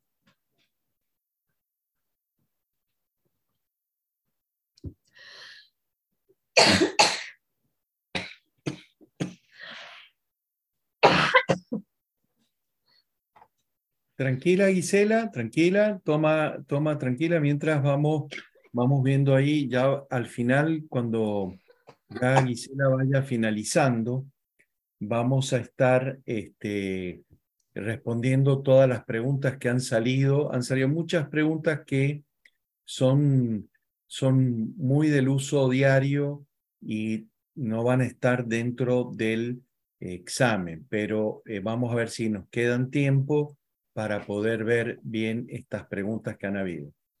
Mientras esperamos que Gisela, pobre, se la gripe le está haciendo un efecto... Tranquila, Gisela, cuando tú nos digas... Así que bueno, les agradecemos la, la espera, vamos a esperar que... Tranquila, tranquila, tranquila, que recuperes la voz. Tranquila. ¿Quieres tomar algo, quieres tomar algo este, caliente? También nos dice. ¿O quieres tomar un té? Acá la gente está preocupándose por ti, así que tranquila, Gisela. Muchas gracias, muchas gracias. Cindy dice que tomes agua, Celia que relax un té. Así que este, tranquila, son cosas que nos pasan. Bueno, como les decía, la vigencia es cada cinco años prorrogable.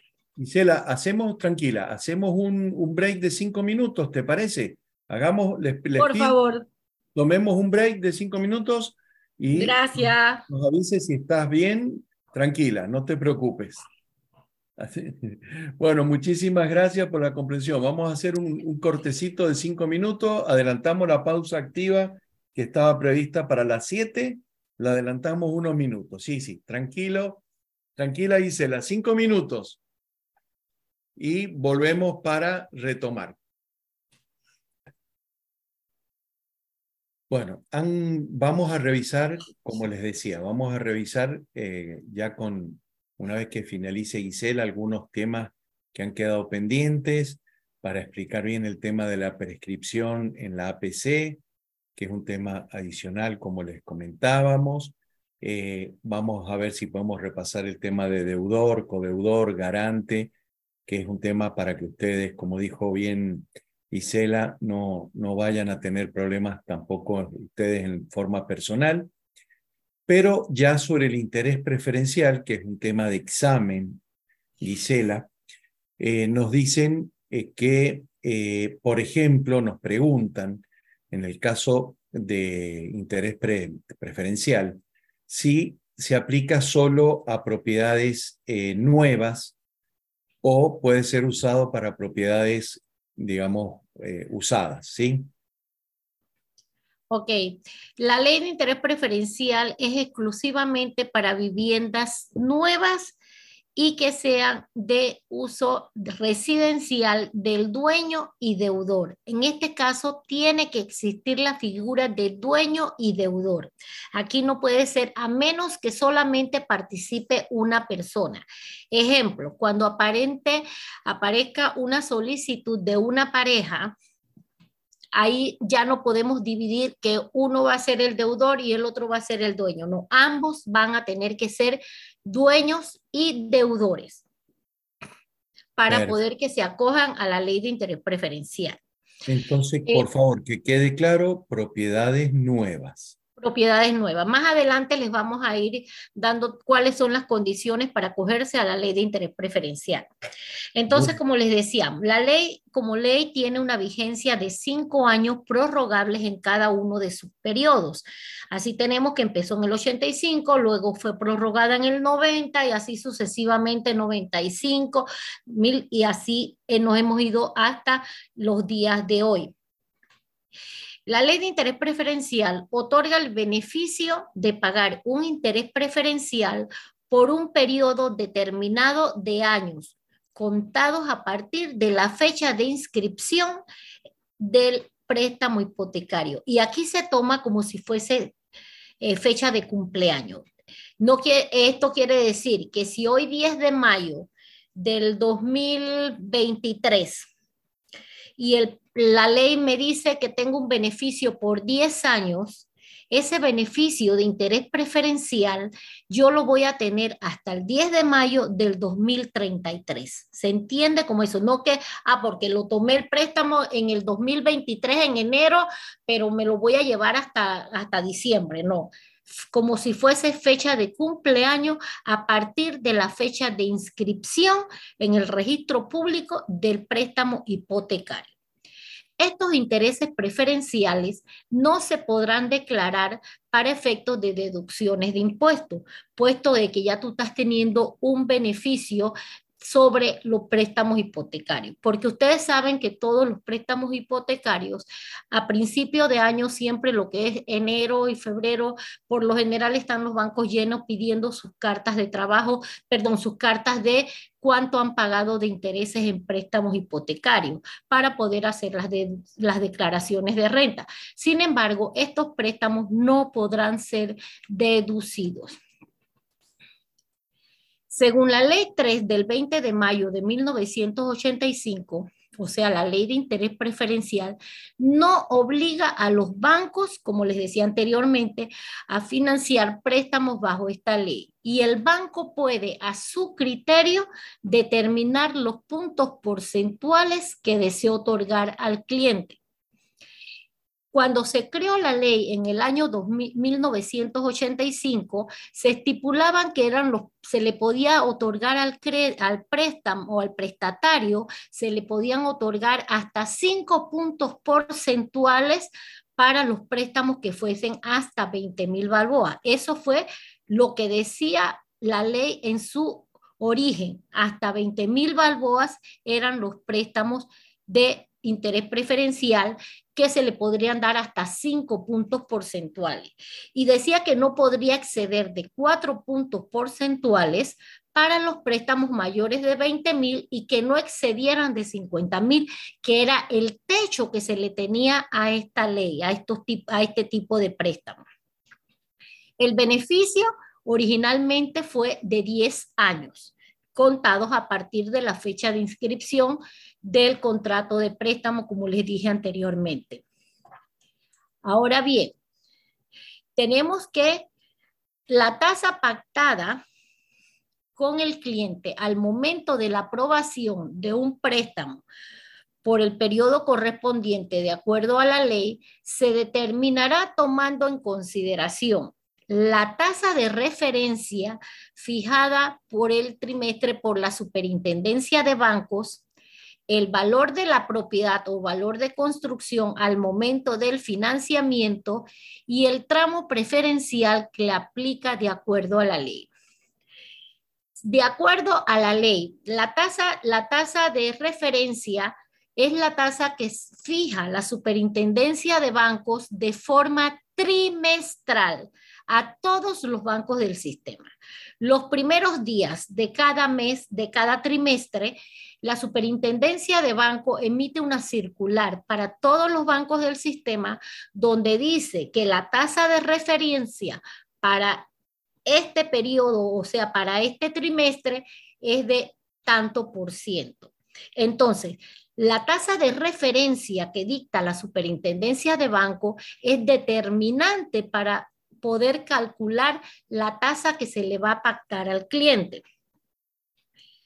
Ejemplo, tomando en consideración cómo estaba la ley hace en, eh, el 1985, cuando se crea la ley, decía que la tasa de referencia, un ejemplo, si era de 5.75 y el precio de venta es de 85 mil, menos el 3%, que es los puntos porcentuales correspondientes al tramo, quedaría que este préstamo, esta persona que se acoge a un beneficio de interés preferencial, sería de 2.75, la tasa que se le pactaría a este cliente.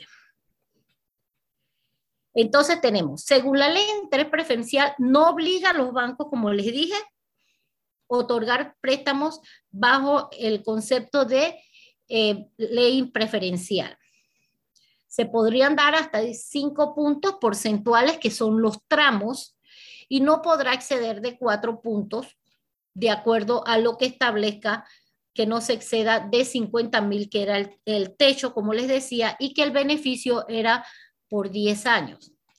Tenemos que entonces la tasa que se le pacta al cliente al momento de la aprobación del préstamo por el periodo correspondiente de acuerdo a la ley se determina tomando en consideración, como les dije, la tasa de referencia, que es la que nos suministra la superintendencia de bancos de forma trimestral.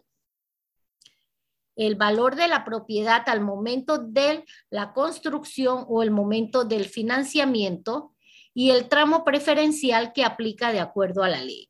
El tramo sería los puntos porcentuales, el porcentaje que dice la ley que puede dar cada banco. Ahora bien, según la ley 66 del 17 de octubre del 2017, en una de sus tantas modificaciones, que modifica el artículo 5 de la ley 3 del 85, establece que el tramo preferencial quedará así. No podrán exceder de cuatro puntos porcentuales para las viviendas cuyo valor registrado al momento del financiamiento sea mayor de 40 mil y que no exceda de 120 mil balboas. Es decir, el banco, si el banco decide otorgar un préstamo hipotecario, porque así lo dice la ley, que cada banco determina si da o no préstamos hipotecarios de interés preferencial, y el banco dice, ok, la ley me dice que para un préstamo de, de 85 mil a 120 mil, yo puedo dar hasta cuatro puntos porcentuales pero yo no voy a dar cuatro puntos porcentuales, yo voy a dar tres puntos porcentuales. Entonces, yo tengo que tomar en consideración que los cuatro puntos porcentuales es lo que se llama tramo preferencial. Y me va a decir a mí entonces que las viviendas cuyo valor registrado al momento del financiamiento sea hasta 40 mil el referido tramo será equivalente a la tasa de referencia establecida, o sea que se financia el 100% de los intereses preferenciales. Pero esto también a criterio del banco. La ley te dice que puedes dar, si es un préstamo hipotecario, hasta la suma de 40 mil balboas, el precio de venta o de construcción al momento del financiamiento, el banco puede otorgar lo que corresponde a la tasa de referencia, o sea, se va a financiar el 5.75 o el porcentaje que tenga estipulado en ese momento, lo que conlleva a decir que para este tipo de viviendas, por un periodo de 10 años, el cliente no va a amortizar eh, intereses, solamente va a amortizar capital en cada una de sus pagos mensuales. Ahora bien, eh, los tramos preferenciales, como les decía, es lo que establece, es el porcentaje que establece la ley. Gisela. ¿Dice? Sí. Em, porque vamos, vamos, creo que vamos bien con el tiempo y nos han pedido un break un poquito más amplio para tomar un cafecito, ahí nos están pidiendo. ¿Te parece cortar ahora y después vuelves con este tema y vemos okay, perfecto. y demás, ¿no? Ok. Sí, bueno, si les parece, por favor, este, ahí justo dice que hay que prestar mucha atención a la cifra de los diferentes tramos para aplicar a interés preferencial. Esto es pregunta de examen, así que por favor, aprovechemos, vamos a tomarnos un break de unos 10 minutos, son ya las 7, si les parece 7 y 1, 7 y 10 volvemos. Y mucha atención porque queda esta hora con temas muy importantes, pregunta examen, como ha puesto ahí Berlisa, este, y acuérdense que también ya de luego vamos a tener la primer eh, clase con el tema de los sujetos obligados no financieros, que es un tema también muy importante y en donde la Junta Técnica hace mucho hincapié. Así que Isela, si puedes seguir descansando tu garganta. Gracias, gracias. Bueno, nos vemos por favor en nueve minutos. Muy bien, este es uno de los temas eh, importantes que probablemente eh, les toque alguna pregunta. Por lo tanto, tiene una particularidad en cómo se conforma esta, esta ley de interés preferencial. Por lo tanto, por favor, presten mucha atención a cómo nos lo va a explicar la, profesora Gisela y eh, vayan eh, tomando nota de las recomendaciones. Así que adelante, Gisela. Gracias, muchas gracias y mil disculpas. Bueno, continuando con la ley de interés preferencial, es muy importante que ustedes conozcan que la ley de interés preferencial nos habla de tres aspectos fundamentales que tenemos que dominar para poder aplicar la ley de interés preferencial. Y estos son la tasa de referencia, el tramo preferencial y la tasa de interés que se le pacta al cliente. La tasa de referencia es establecida por la Superintendencia de Bancos y comunicada a todos los bancos del sistema por medio de una circular de forma trimestral. Cada vez que ustedes vayan a hacer el examen, les recomiendo que deben actualizar, a menos que lo estén haciendo dentro de este trimestre, vayan a presentar, pero siempre es bueno verificar la tasa de referencia la emite la Superintendencia de Bancos de forma trimestral. La tasa vigente para el segundo trimestre del 2023 es de 5.75. El tramo preferencial es la diferencia entre la tasa de referencia, o sea, la que nos da la Superintendencia de Bancos, y la tasa que es menor que se cobre a ellas sobre cada préstamo preferencial.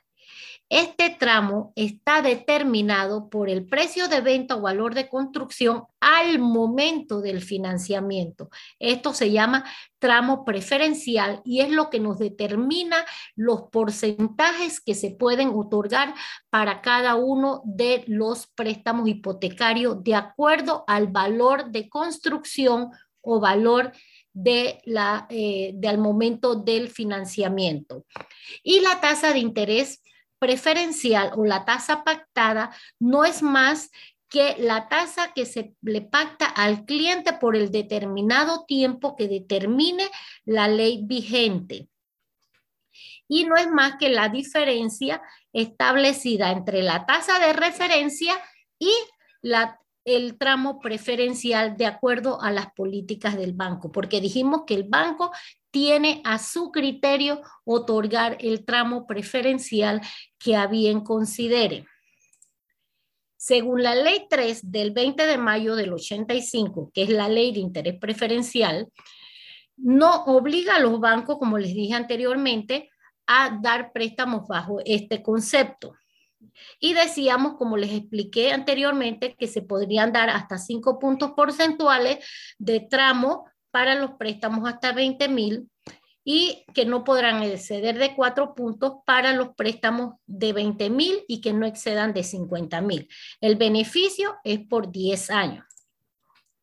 Ahora bien, en la tasa que se le pacta con el cliente al momento de la aprobación de un préstamo por el periodo correspondiente de acuerdo a la ley, es la tasa pactada. Se determina tomando en consideración, como les decía, la tasa de referencia fijada para el trimestre por la Superintendencia de Bancos o el valor de la propiedad de la construcción al momento del financiamiento. Así tenemos que si la tasa de referencia hoy día es el 5.75 y el precio de venta es de 85 mil menos el 3%, la tasa que se le pactaría al cliente por el periodo de 10 años es de 2.75%. Dice que los, según la ley 66 del 17 de octubre del 2017, en una de sus modificaciones, dice que no podrán exceder de cuatro puntos porcentuales para viviendas cuyo valor registrado al momento del financiamiento sea mayor de 40 mil y que no exceda de 120 mil balboas. Y en el caso de viviendas cuyo valor registrado al momento del financiamiento sea hasta 40 mil el referido tramo, será equivalente a la tasa de referencia, o sea, el 5.75, que era lo que les explicaba, que el cliente amortiza solamente capital.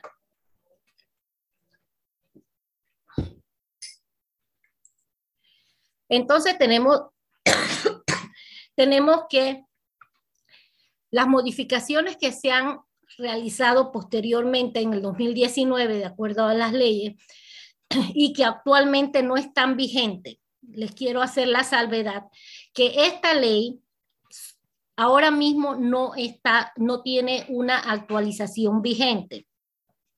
Los bancos están otorgando préstamos a los bajo interés preferencial, tomando en consideración solamente los que tienen permisos de ocupación hasta enero del 2023. Ahí venció la ley de interés preferencial. Nuevamente no ha habido ninguna modificación posterior a eso. Y entonces para ello tenemos que de acuerdo a la ley de del 2021, la ley de 255, esa eh, nos establecía los tramos o el porcentaje que se podía otorgar y nos decía cuándo entraba en vigencia. Todos con permiso de ocupación hasta eh, diciembre del 2022 y permiso de ocupación hasta el primero de enero del 2023.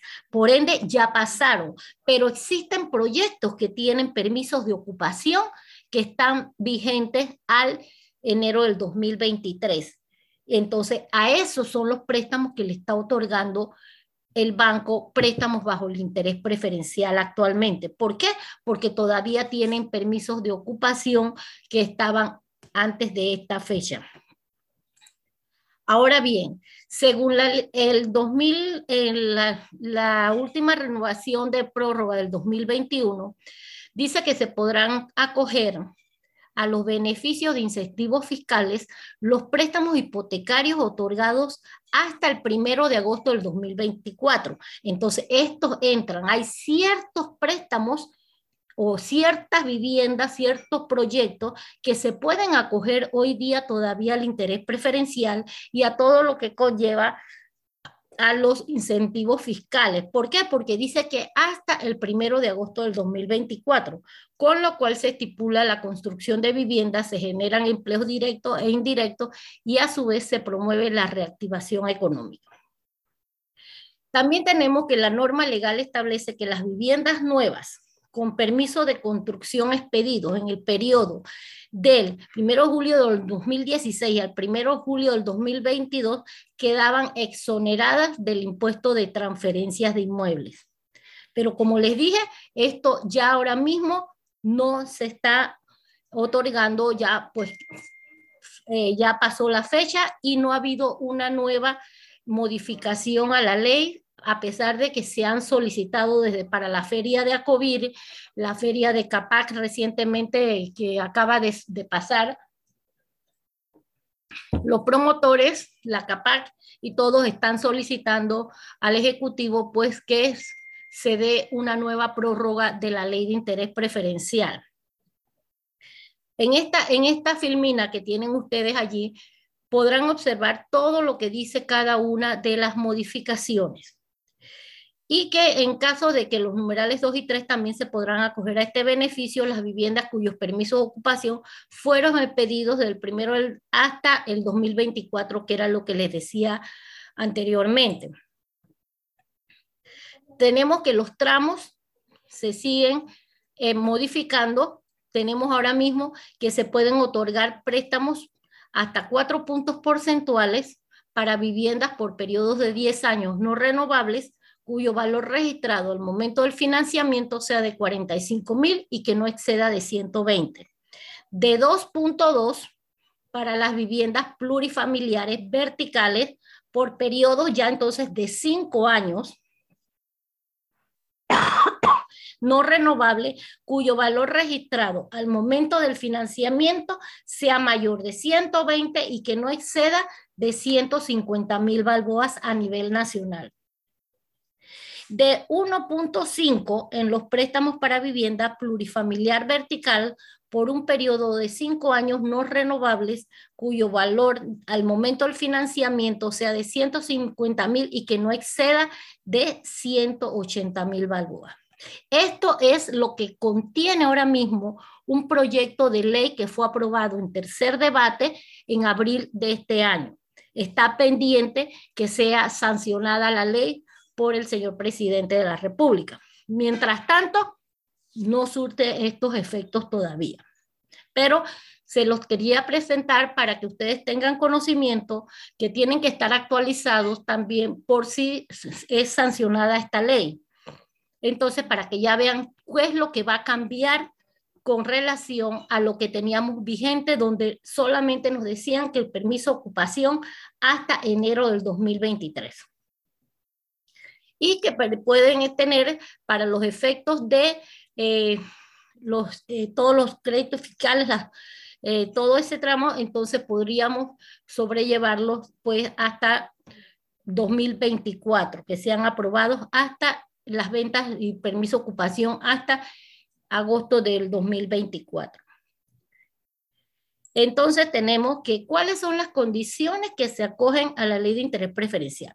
Bueno, con relación a lo del lo del el proyecto de ley que les acabo de pasar, lo que que contempla el proyecto de ley que fue aprobado y que tenemos que estar pendientes si es sancionada como ley sería lo que quedaría vigente y ya todo esto de los cuadros que les puse anteriormente ya dejaría de surtir efecto y sería con lo que se aprobó en tercer debate en este proyecto de ley 1009 de abril de 2023. Entonces tenemos que qué son las condiciones específicas para poder acogerse a la ley de interés preferencial. Dice que el producto del préstamo se destine exclusivamente para el financiamiento del precio de venta o construcción de la vivienda que la vivienda sea de uso residencial o vivienda principal de los dueños deudores. Que la vivienda sea nueva y en el supuesto de adquisición por compra se reputará como tal la primera venta. Es decir, yo como promotor le vendo a Sergio una propiedad bajo ley de interés preferencial y él va a aceptar y va a tener esa propiedad. Pero si Sergio, a pesar de que nunca ha habitado esa propiedad y solamente, así como recibió las llaves, así la tiene, no ha sido habitada ni nada, al momento de que Sergio quiera vender esta propiedad, quien le va a comprar esa propiedad ya no se puede acoger al beneficio de interés preferencial porque ya hubo una primera venta del promotor a Sergio y se permutará como tal la primera venta. Entonces dice que no se trate de financiamiento interino ni de mejoras de viviendas previamente habitadas que el préstamo conlleve garantía hipotecaria sobre el propio bien objeto del préstamo y que el precio de compra-venta no exceda de 180 mil balboas, que sería lo que estaría vigente, incluyendo la nueva modificación de ser aprobada ley de la República. Eso sería importante que lo puedas recalcar, Gisela, que lo que está vigente es lo que se ha mostrado y que lo que acabas de decir es el tercer debate. Exacto. Está en tercer debate. Está, ya fue aprobado en tercer debate en la Asamblea Nacional como proyecto de ley aprobado, esperando la sanción del señor presidente de la República para que se constituya en ley. Pero hasta el día de hoy, que cuando estuve verificando, aún no había sido sancionada esta ley. Así que nos mantenemos con lo que teníamos anteriormente con la ley 255 del 17 de noviembre del 2021, donde hay estipulaciones que dicen solamente con los permisos que nos tenemos que eh, eh, enmarcar en las fechas de los permisos de ocupación de las viviendas. Entonces, Fondo Solidario de Vivienda. ¿Qué es el Fondo Solidario de Vivienda? Es el programa, este programa es un aporte económico de 10 mil balboas que otorga el gobierno de la República a través del Ministerio de Vivienda para todas aquellas personas que deseen adquirir su primera vivienda y que no sean de 70 mil balboas. El gobierno nacional promulgó el 31 de julio del 2020 en Gaceta Oficial el decreto que formalmente amplía el aporte del Fondo Solidario de 10 mil balboas para vivienda con un costo hasta 70 mil balboas en todo el país e ingreso familiar hasta 2 mil balboas. Los familiares que obtengan este beneficio podrán contar con vivienda con espacios como sala, comedor, mínimo dos recámaras, cocinas con fregador incluido, servicio sanitario con ducha, inodoro, lavamano, un tendedero y un área de closet, depósito para basura, además del portal y lavandería. Este es uno de los requisitos que exige a los promotores del Ministerio de Vivienda para poder calificar el proyecto y que pueda ser acogido al beneficio del Fondo Solidario de Vivienda.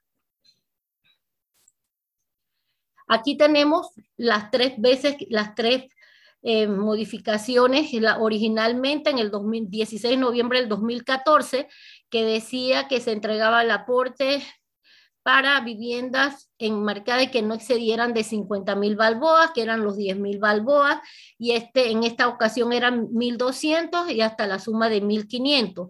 Posteriormente, el 18 de agosto del 2016, se modifica el decreto ejecutivo del 393 del 2014, donde ya en vez de 50 mil para viviendas hasta 50 mil, lo elevan a viviendas de 60 mil balboas.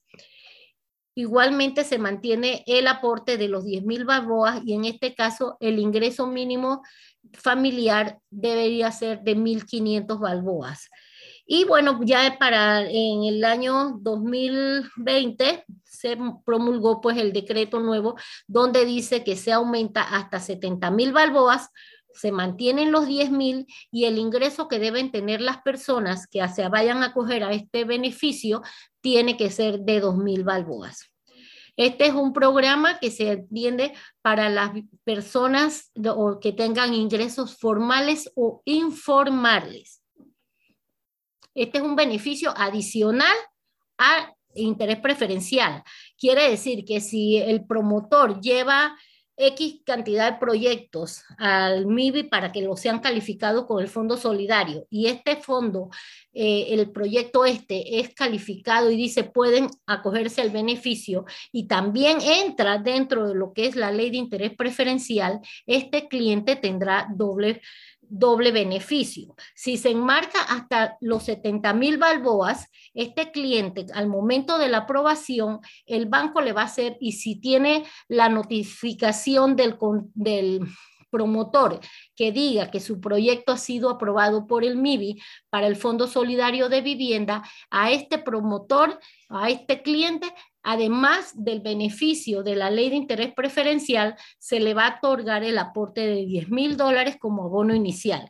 En este caso, el banco va a aprobar, si era por 70 mil, va a poder aprobar un préstamo por 60 mil balboas, porque ya internamente entre el MIBI pasa esos 10 mil dólares al Banco Nacional, que a su vez se lo va a traspasar a los promotores. Este es el Fondo Solidario de Vivienda. Los solicitantes, dígame. Eh, el Fondo Solidario entonces eh, se aplica solo para viviendas nuevas. Exacto, también tiene que ser viviendas nuevas. Perfecto, adelante, adelante. Ok, los solicitantes a este beneficio deberán cumplir con lo siguiente. Presentar declaración jurada del ingreso familiar demostrar la aprobación del préstamo hipotecario para la compra de la vivienda por la cual se solicita el aporte, el ingreso familiar en conjunto que no supere los 2.000 balboas, no ser propietario de viviendas y puede ser panameño, mayor de edad o extranjero con residencia formal aquí en Panamá. Todos esta, este grupo pueden acogerse al beneficio del Fondo Solidario de Vivienda.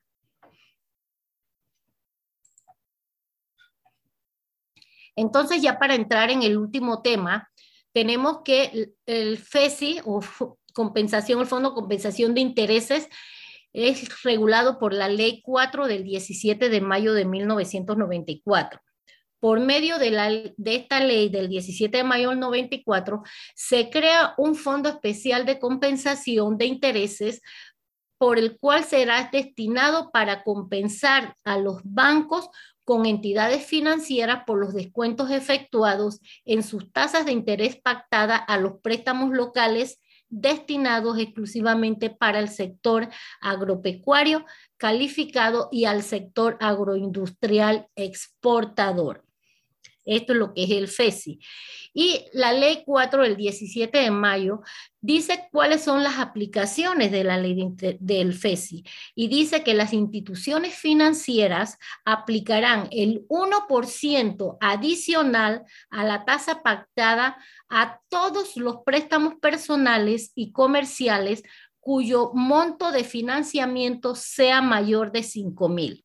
Es decir, si cualquier persona realiza un préstamo o solicita una tarjeta de crédito mayor de 5 mil o de 5 mil uno en adelante, ese a ese préstamo se le va a cargar el 1% adicional correspondiente al FESI, el cual es administrado por la Superintendencia de Banco y que va a ser emitido o remitido al sector agropecuario. También dice que todos los préstamos personales, ya sean comerciales o financiamiento que sean mayores de 5 mil y los préstamos cuya garantía sea un bono.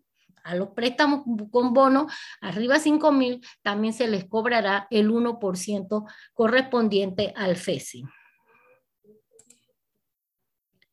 También tenemos que, que esta ley exceptúa a ciertas personas para pagar el Fondo Especial de Compensación o ese 1% adicional. Dice que se exceptúan los préstamos hipotecarios para uso residencial de la primera vivienda o vivienda principal y todo préstamo cuyo deudor sea una persona jubilada, pensionada o de la tercera edad todas estas personas, entiéndase la persona jubilada, mujeres de 57 años y pensionados de tercera edad igualmente desde los 55 años pueden estar exentos de pagar el 1% de ese FESI, aunque tenga un préstamo de un préstamo personal arriba de 15 mil, todo esto quedan exentos. No se les cobrará a las personas de la tercera edad o personas jubiladas y pensionadas. Y aquel préstamo que sea de uso residencial y que sea la vivienda principal. Porque el cliente puede tener cuantas hipotecas se les reflejen, pero cuando decimos, ah, sí, pero tengo tres casas, sí, pero en las referencias crediticias te va a aparecer una o dos que tienen eh, eh, una hipoteca. Entonces, el banco no es el banco, no es el, el, cliente el que dice, no, sobre esta que tiene el monto más bajo yo voy a pagar el 1%. No, es sobre la vivienda donde tú resides. Esa estará exenta de pagar el 1% del FESI. Con relación a los préstamos hipotecarios para uso residencial de la primera vivienda, que se exceptúan del cobro del 1% FESI, debemos entender como vivienda principal la vivienda donde reside el prestatario, que era lo que les estaba informando. Y en el supuesto que el cliente mantenga otras propiedades, pero no son su vivienda principal y estas están hipotecadas, a las mismas se le aplicará el 1% de FESI. Pero si no están hipotecadas, como no salen reflejadas en la información de crédito, pues no hay que hacer ninguna gestión, ni el banco les va a decir usted tiene otras propiedades, no. Es lo que tenga una hipoteca que se vea reflejado, que actualmente eh, están en las referencias crediticias. Entonces, sobre esa se les va a cobrar el 1% si no es la vivienda principal o donde habita el dueño de la propiedad. Según la ley 4 eh, del 17 de mayo se establece que los fondos productos de la sobretasa de anual del 1% aplicados a los préstamos locales, o sean préstamos personales, comerciales, mayores de 5 mil, son administrados por la Superintendencia de Bancos. Todos todos los meses eh, cada banco tiene que emitir a la superintendencia de banco todo lo que ha cobrado en concepto del 1% de FESI.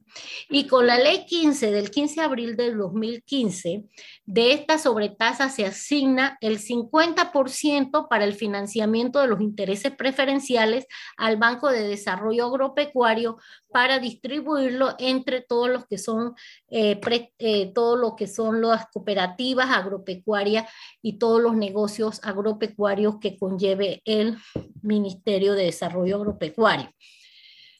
También dice que la ley 98 del 9 de octubre del 2019, que modifica la ley 4 del 94 del FESI, distribuye así el 75% para el sector agropecuario y el 25% lo destinará al Tesoro Nacional para el pago de los intereses preferenciales de los créditos.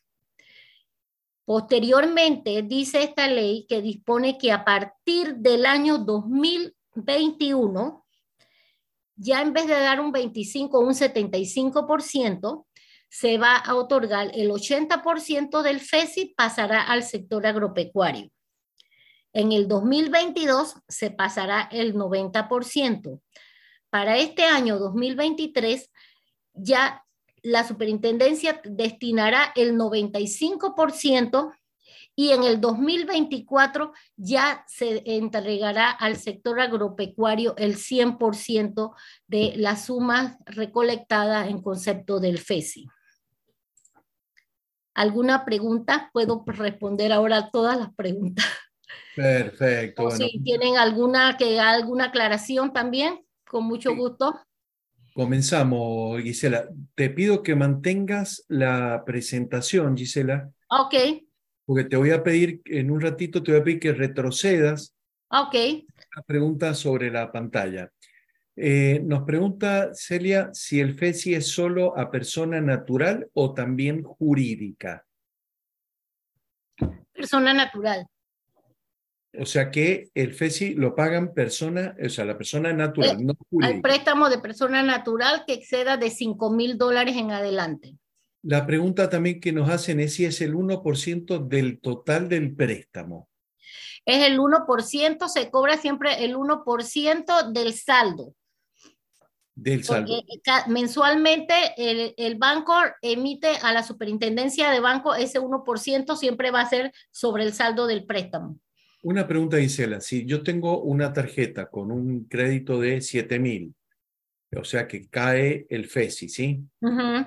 Todos los meses eh, se cobra el 1%. El 1% del FESI, exactamente. Perfecto. Arturo nos pregunta si bajo fundación. Yo estimo que la pregunta es si la fundación también, eh, o las fundaciones, me imagino, de interés. Sí, un, un, préstamo de, de, a nombre de una fundación.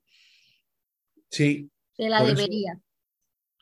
Me parece que no, pero preferiblemente se lo puedo contestar, te, te investigo para darte seguridad. Perfecto. Les hago la, te mando la respuesta mañana. Muy bien. Em, eh, ¿Podrías retroceder eh, hasta el proyecto de ley 1009 del 2023? Retrocede, a ver. Es este. Exacto. Bueno, ahí nos pone, porque nos, hay una pregunta de José Antonio, dice que para, eh, a ver, ya le dice, en el párrafo resaltado, que es el que dice número uno, Gisela, para efectos del artículo 5 de la ley 3, ahí, sobre ese dice, ¿no? Eh, espérate, artículo 1 ah, no, no, es, no, no, no es esta, es el artículo... Para efectos, para efectos del artículo 5 de la ley 3 de 1985. sigue una más, una slide más, es una slide más. Ahí, ahí, ahí, ahí, perdón. Ok. el que dice referido tramo preferencial no podrá exceder de 4%. Ahí okay, dice que si la tasa preferencial es de 5,75, se le restará 4, es decir, quedaría en 1.75. Así es. Y, y así mismo es ahora mismo la ley de interés preferencial como se estaba aplicando, pero es a criterio de cada banco dar los puntos porcentuales. La ley te dice, puede, el banco puede otorgar hasta tantos puntos porcentuales, pero es a criterio del banco decidir cuántos puntos porcentuales va a otorgar. Pero de hecho, textualmente, si dice que el referido tramo no podrá exceder de cuatro puntos, para los préstamos de 45 mil y que no exceda 120, el, y vamos a decir que el banco dice, yo voy a dar lo que dice la ley, yo me voy a coger a los cuatro puntos porcentuales. Ese, ese préstamo que puede ser de 80 mil, 90 mil, 100 mil dólares o hasta 120 mil balboas, el cliente pagaría por un periodo de 10 años no renovables una tasa de un, unos eh, ¿qué? 5.75 eh, menos 4 eh, sería la tasa que se le va a pactar. Muy bien, ahí, ahí nos pregunta Arelis, dice, pero antes de la pregunta de Arelis, Sharay dice que esta, si se sanciona esta ley, sería beneficioso para el gremio, para el ramo de bienes raíces. ¿Cuál es tu opinión al respecto, Gisela? Bueno, de hecho, eh, desde 1985 cada día se ha ido aumentando eh, el concepto de lo que fue la ley de interés preferencial. La ley preferencial, cuando se crea en 1985, se crea con el objeto de otorgar préstamos a las familias panameñas de bajos y medianos ingresos para que pudieran obtener su vivienda propia.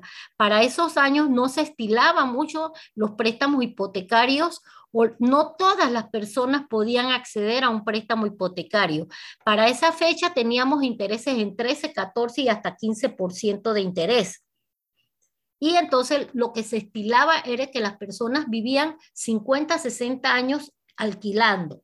Entonces había un déficit habitacional y se crea en conjunto de la empresa privada, la Cámara Panameña de Construcción y el, el gobierno central crean lo que era, eh, buscaron la fórmula para que se dieran este tipo de préstamos de manera tal que se disminuyera eh, el déficit habitacional y que más panameños pudieran obtener su vivienda propia.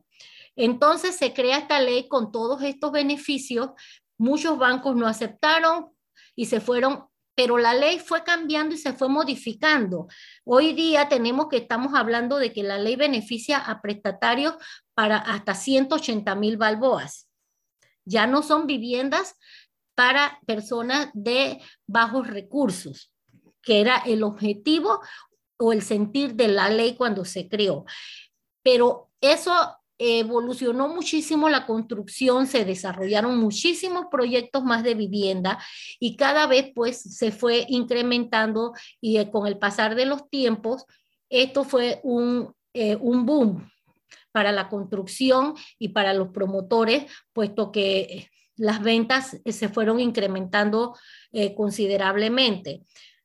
Ha tenido un bajón ahora últimamente por efectos pues de que la ley del interés preferencial no ha surtido muchas eh, modificaciones, pero sí es, ha sido eh, de clamor de tanto de la CAPAC como de los otros gremios solicitar de que se continúe con, con el beneficio de la ley de interés preferencial. Muy bien. Y en eso estamos, pero bueno, salió no hace mucho, ya te digo que inclusive para la clase anterior yo estaba buscando, dije, bueno, hay que estar pendiente porque puede de que venga, vienen las ferias grandes, que era la de Acovir, la CAPAC y todas estas ferias que se suponía que se iban a eh, prorrogar la ley, que iba a haber una nueva modificación a la ley y no se ha dado. Entonces, ahora, eh, hace, no hace ni 15 días que salió el, la aprobación del, proyecto de ley en tercer debate, pero hasta el día de hoy, al mediodía, cuando estuve buscando, aún no había sido sancionado por el presidente. Entonces, hasta tanto no sea sancionada la ley, nos mantenemos como estamos actualmente.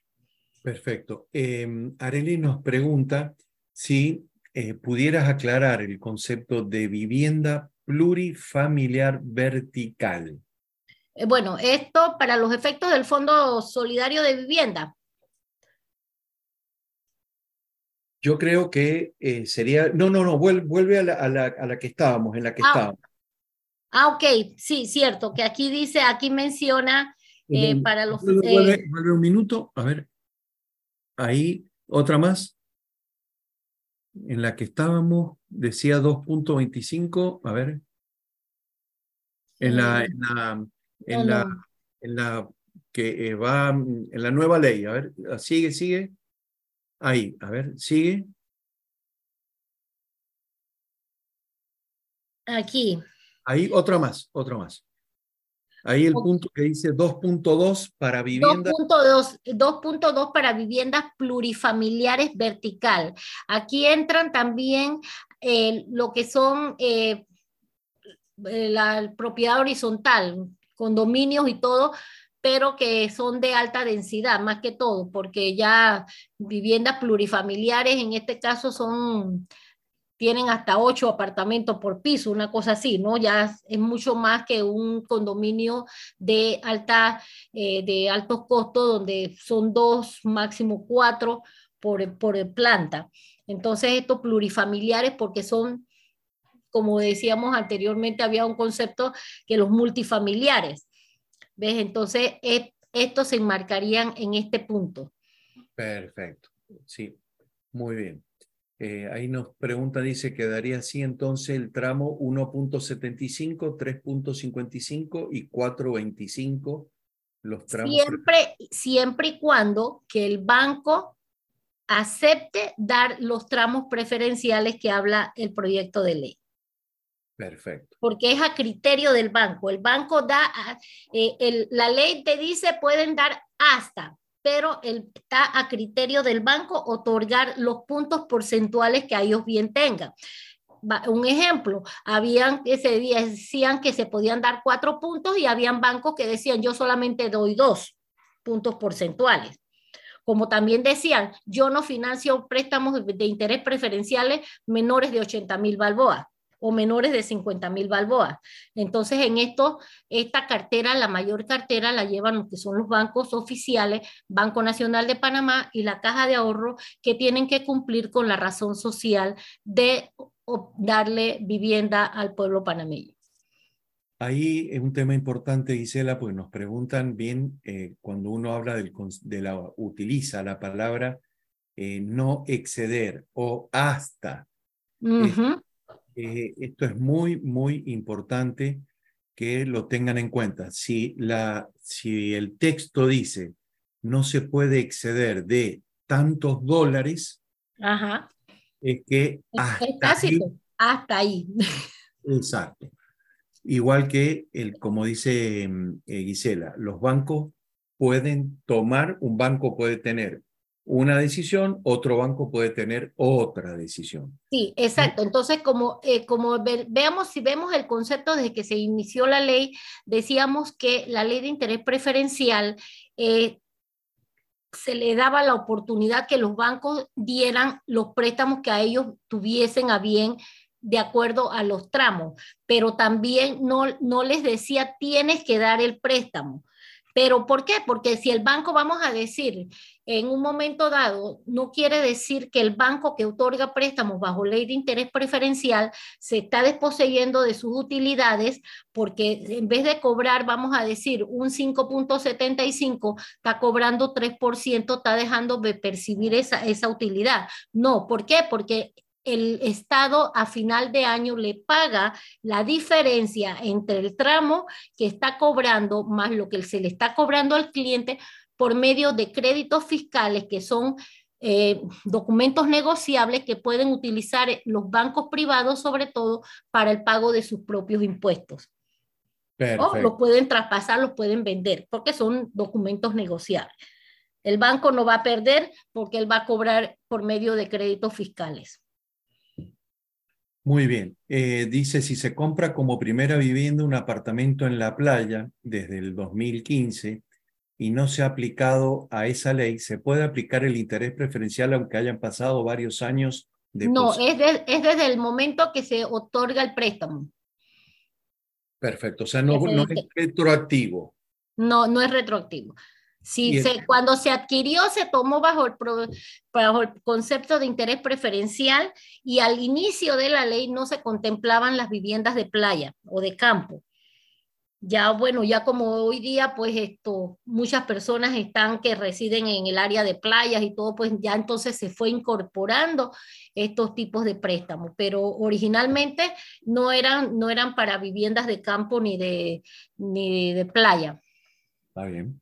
Eh, Eduardo y, e Hilda, si ustedes quieren, yo sigo revisando, pero ustedes me avisan. Eduardo y e Hilda, si ustedes quieren. No, yo estoy revisando, hemos estado dando respuestas en el chat, no sé si hay alguna otra. Sí, una sola, bueno, hay un, una, ah. una Hola, igual yo, yo estaba tratando de responder lo que puedo. Bien, bien, no, no, gracias, como siempre, Eduardo e Hilda. Eh, ahí nos dice Gisela que Sharay dice que recientemente vio una cotización de Banesco 6.25 de eh, interés. Este, pero bueno, eh, Gisela. porque no se, no se acoge al total de cosas, es a criterio del banco. Bueno, Gisela, había, habíamos, había quedado un par de temas que me, me gustaría para que nos quede claro. El concepto de prescribir. Es decir, eh, han habido varias preguntas cuando se habló, ¿te acuerdas el caso de la APC? Ajá. Cinco años, de los siete años. Eh, es muy importante que, si nos puedes aclarar, eh, para que quede claro el término de prescripción. Es decir, no es que la deuda desapareció, sino en el APC, ¿qué significa la prescripción? Ok, la prescripción significa, vamos a tomar en primer lugar la, lo, todos los las referencias crediticias que tienen saldo y que no se cancelaron. Entonces, la prescripción, de acuerdo a la ley del 2002, entonces ahí decía que era por siete años, contados a partir de la fecha en que se canceló o que se debió cancelar el compromiso y no se hizo, o desde el inicio de cuando se debió hacer el primer pago. Entonces, si, esa, si en esas dos situaciones no se toma, no se da una cancelación, entonces, para efectos de esa ley, cuando se cumplen esos siete años de no pago, está ya prescrita. Pero los bancos mantienen una lista interna de referencia que si yo voy a decir, ok, me borraron, borrón y cuenta nueva, no pagué y ya me borraron porque ya cambió la ley y ahora dice que son cinco años y eh, prescribió la, la deuda que yo tenía con el banco. Pero da la casualidad que yo después de cinco o diez años, yo regreso al mismo banco y voy a solicitar un nuevo préstamo. Como yo estoy pensando que ya las referencias que cuando me piden mis referencias de crédito no aparecen, piensan que yo estoy free, no debo nada. Pero cuando el banco llega y busca su lista interna de referencia, ahí le va a aparecer que Gisela de Zambrano hace 15 años quedó con un saldo de 10 mil dólares. Así que no es que el banco lo va a, a eliminar, ahí va a quedar en cuentas por cobrar, una cuenta definida que el día que se aparezca, bueno, usted quiere un préstamo, que se lo vamos a dar. Vamos a decir un ejemplo. Si yo voy a pedir un préstamo de, de 10 mil y tenía una cuenta pendiente de, de 10 mil, el banco dice, ok, yo te voy a refinanciar y te voy a dar un préstamo por 20 mil, pero ahora me vas a pagar 20 mil y me voy a cobrar esos 10 mil que estaban en, eh, eh, tirados a, eh, no, es una pérdida porque los tienen ahí, pero bueno, no están, no están reflejados en, las referencias crediticias. Muy bien. Em, han hecho un par de consultas, Gisela, respecto sobre las propiedades usadas. Ajá. ¿Tienen algún beneficio crediticio? Es decir, porque como estamos viendo, al parecer hay mucho fomento o, beneficios para mm, propiedades nuevas. No sé tú qué, quisieras aportar. Bueno, mira, esto, las propiedades usadas eh, siempre tienen, siempre tienen su mercado. Hoy día inclusive muchas personas tratan de, de, buscar inclusive esto, vamos a decir, si yo estoy interesada en comprar ahora mismo un apartamento, yo voy a decir, yo voy a comprarme, voy a ver qué propiedades usadas, qué apartamentos usados hay, para ver, ahí vamos a sopesar eh, metraje, cercanía, ya hoy día muy poco se consigue aquí en el centro de la ciudad, entonces tendríamos que sopesar, pero igual se, puede, se pueden dar y hoy día pues las tasas de interés están alrededor del 5%.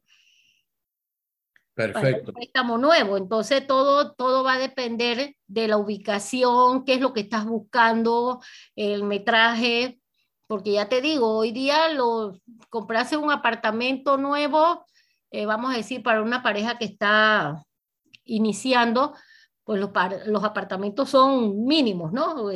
unas cajetitas de fósforo, como dicen. Eh, están lejísimos, no están en el centro, entonces pues ahí, si yo tengo la capacidad de adquirir un bien, eh, una propiedad usada que me va a, que vaya a tener beneficios de ubicación, de metraje y todas esas cosas, pues los préstamos, las tasas hoy día están bastante competitivas y están buenas como para también adquirir ese tipo de, de propiedades. Muy bien. Bueno, ya estamos entrando, ya estamos terminando. Van a haber muchas preguntas que a lo mejor no han quedado, se han quedado sin, sin poder responderse pero sí es importante, ya está entrando la profesora María Lorena Cummings, por eso les pedimos por favor que nos vayamos preparando porque ya comenzamos con, eh, vamos a comenzar con, con otro tema que es muy importante, que es el tema de eh, los sujetos obligados no financieros, como es el caso de los corredores de bienes raíces.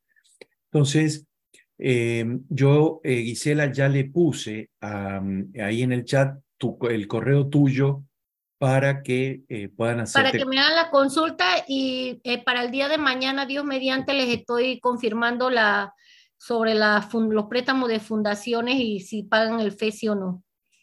Bueno, ahí te están, ahí te están agradeciendo, dice, a pesar de estar enfermita, nos ayudó mucho. Así que muchas, mil gracias. y mil disculpas. No, por favor. Eh, y a todos, eh, por ahí, bueno, ahí están empezando que te recuperes, así que bueno, te, te agradecemos.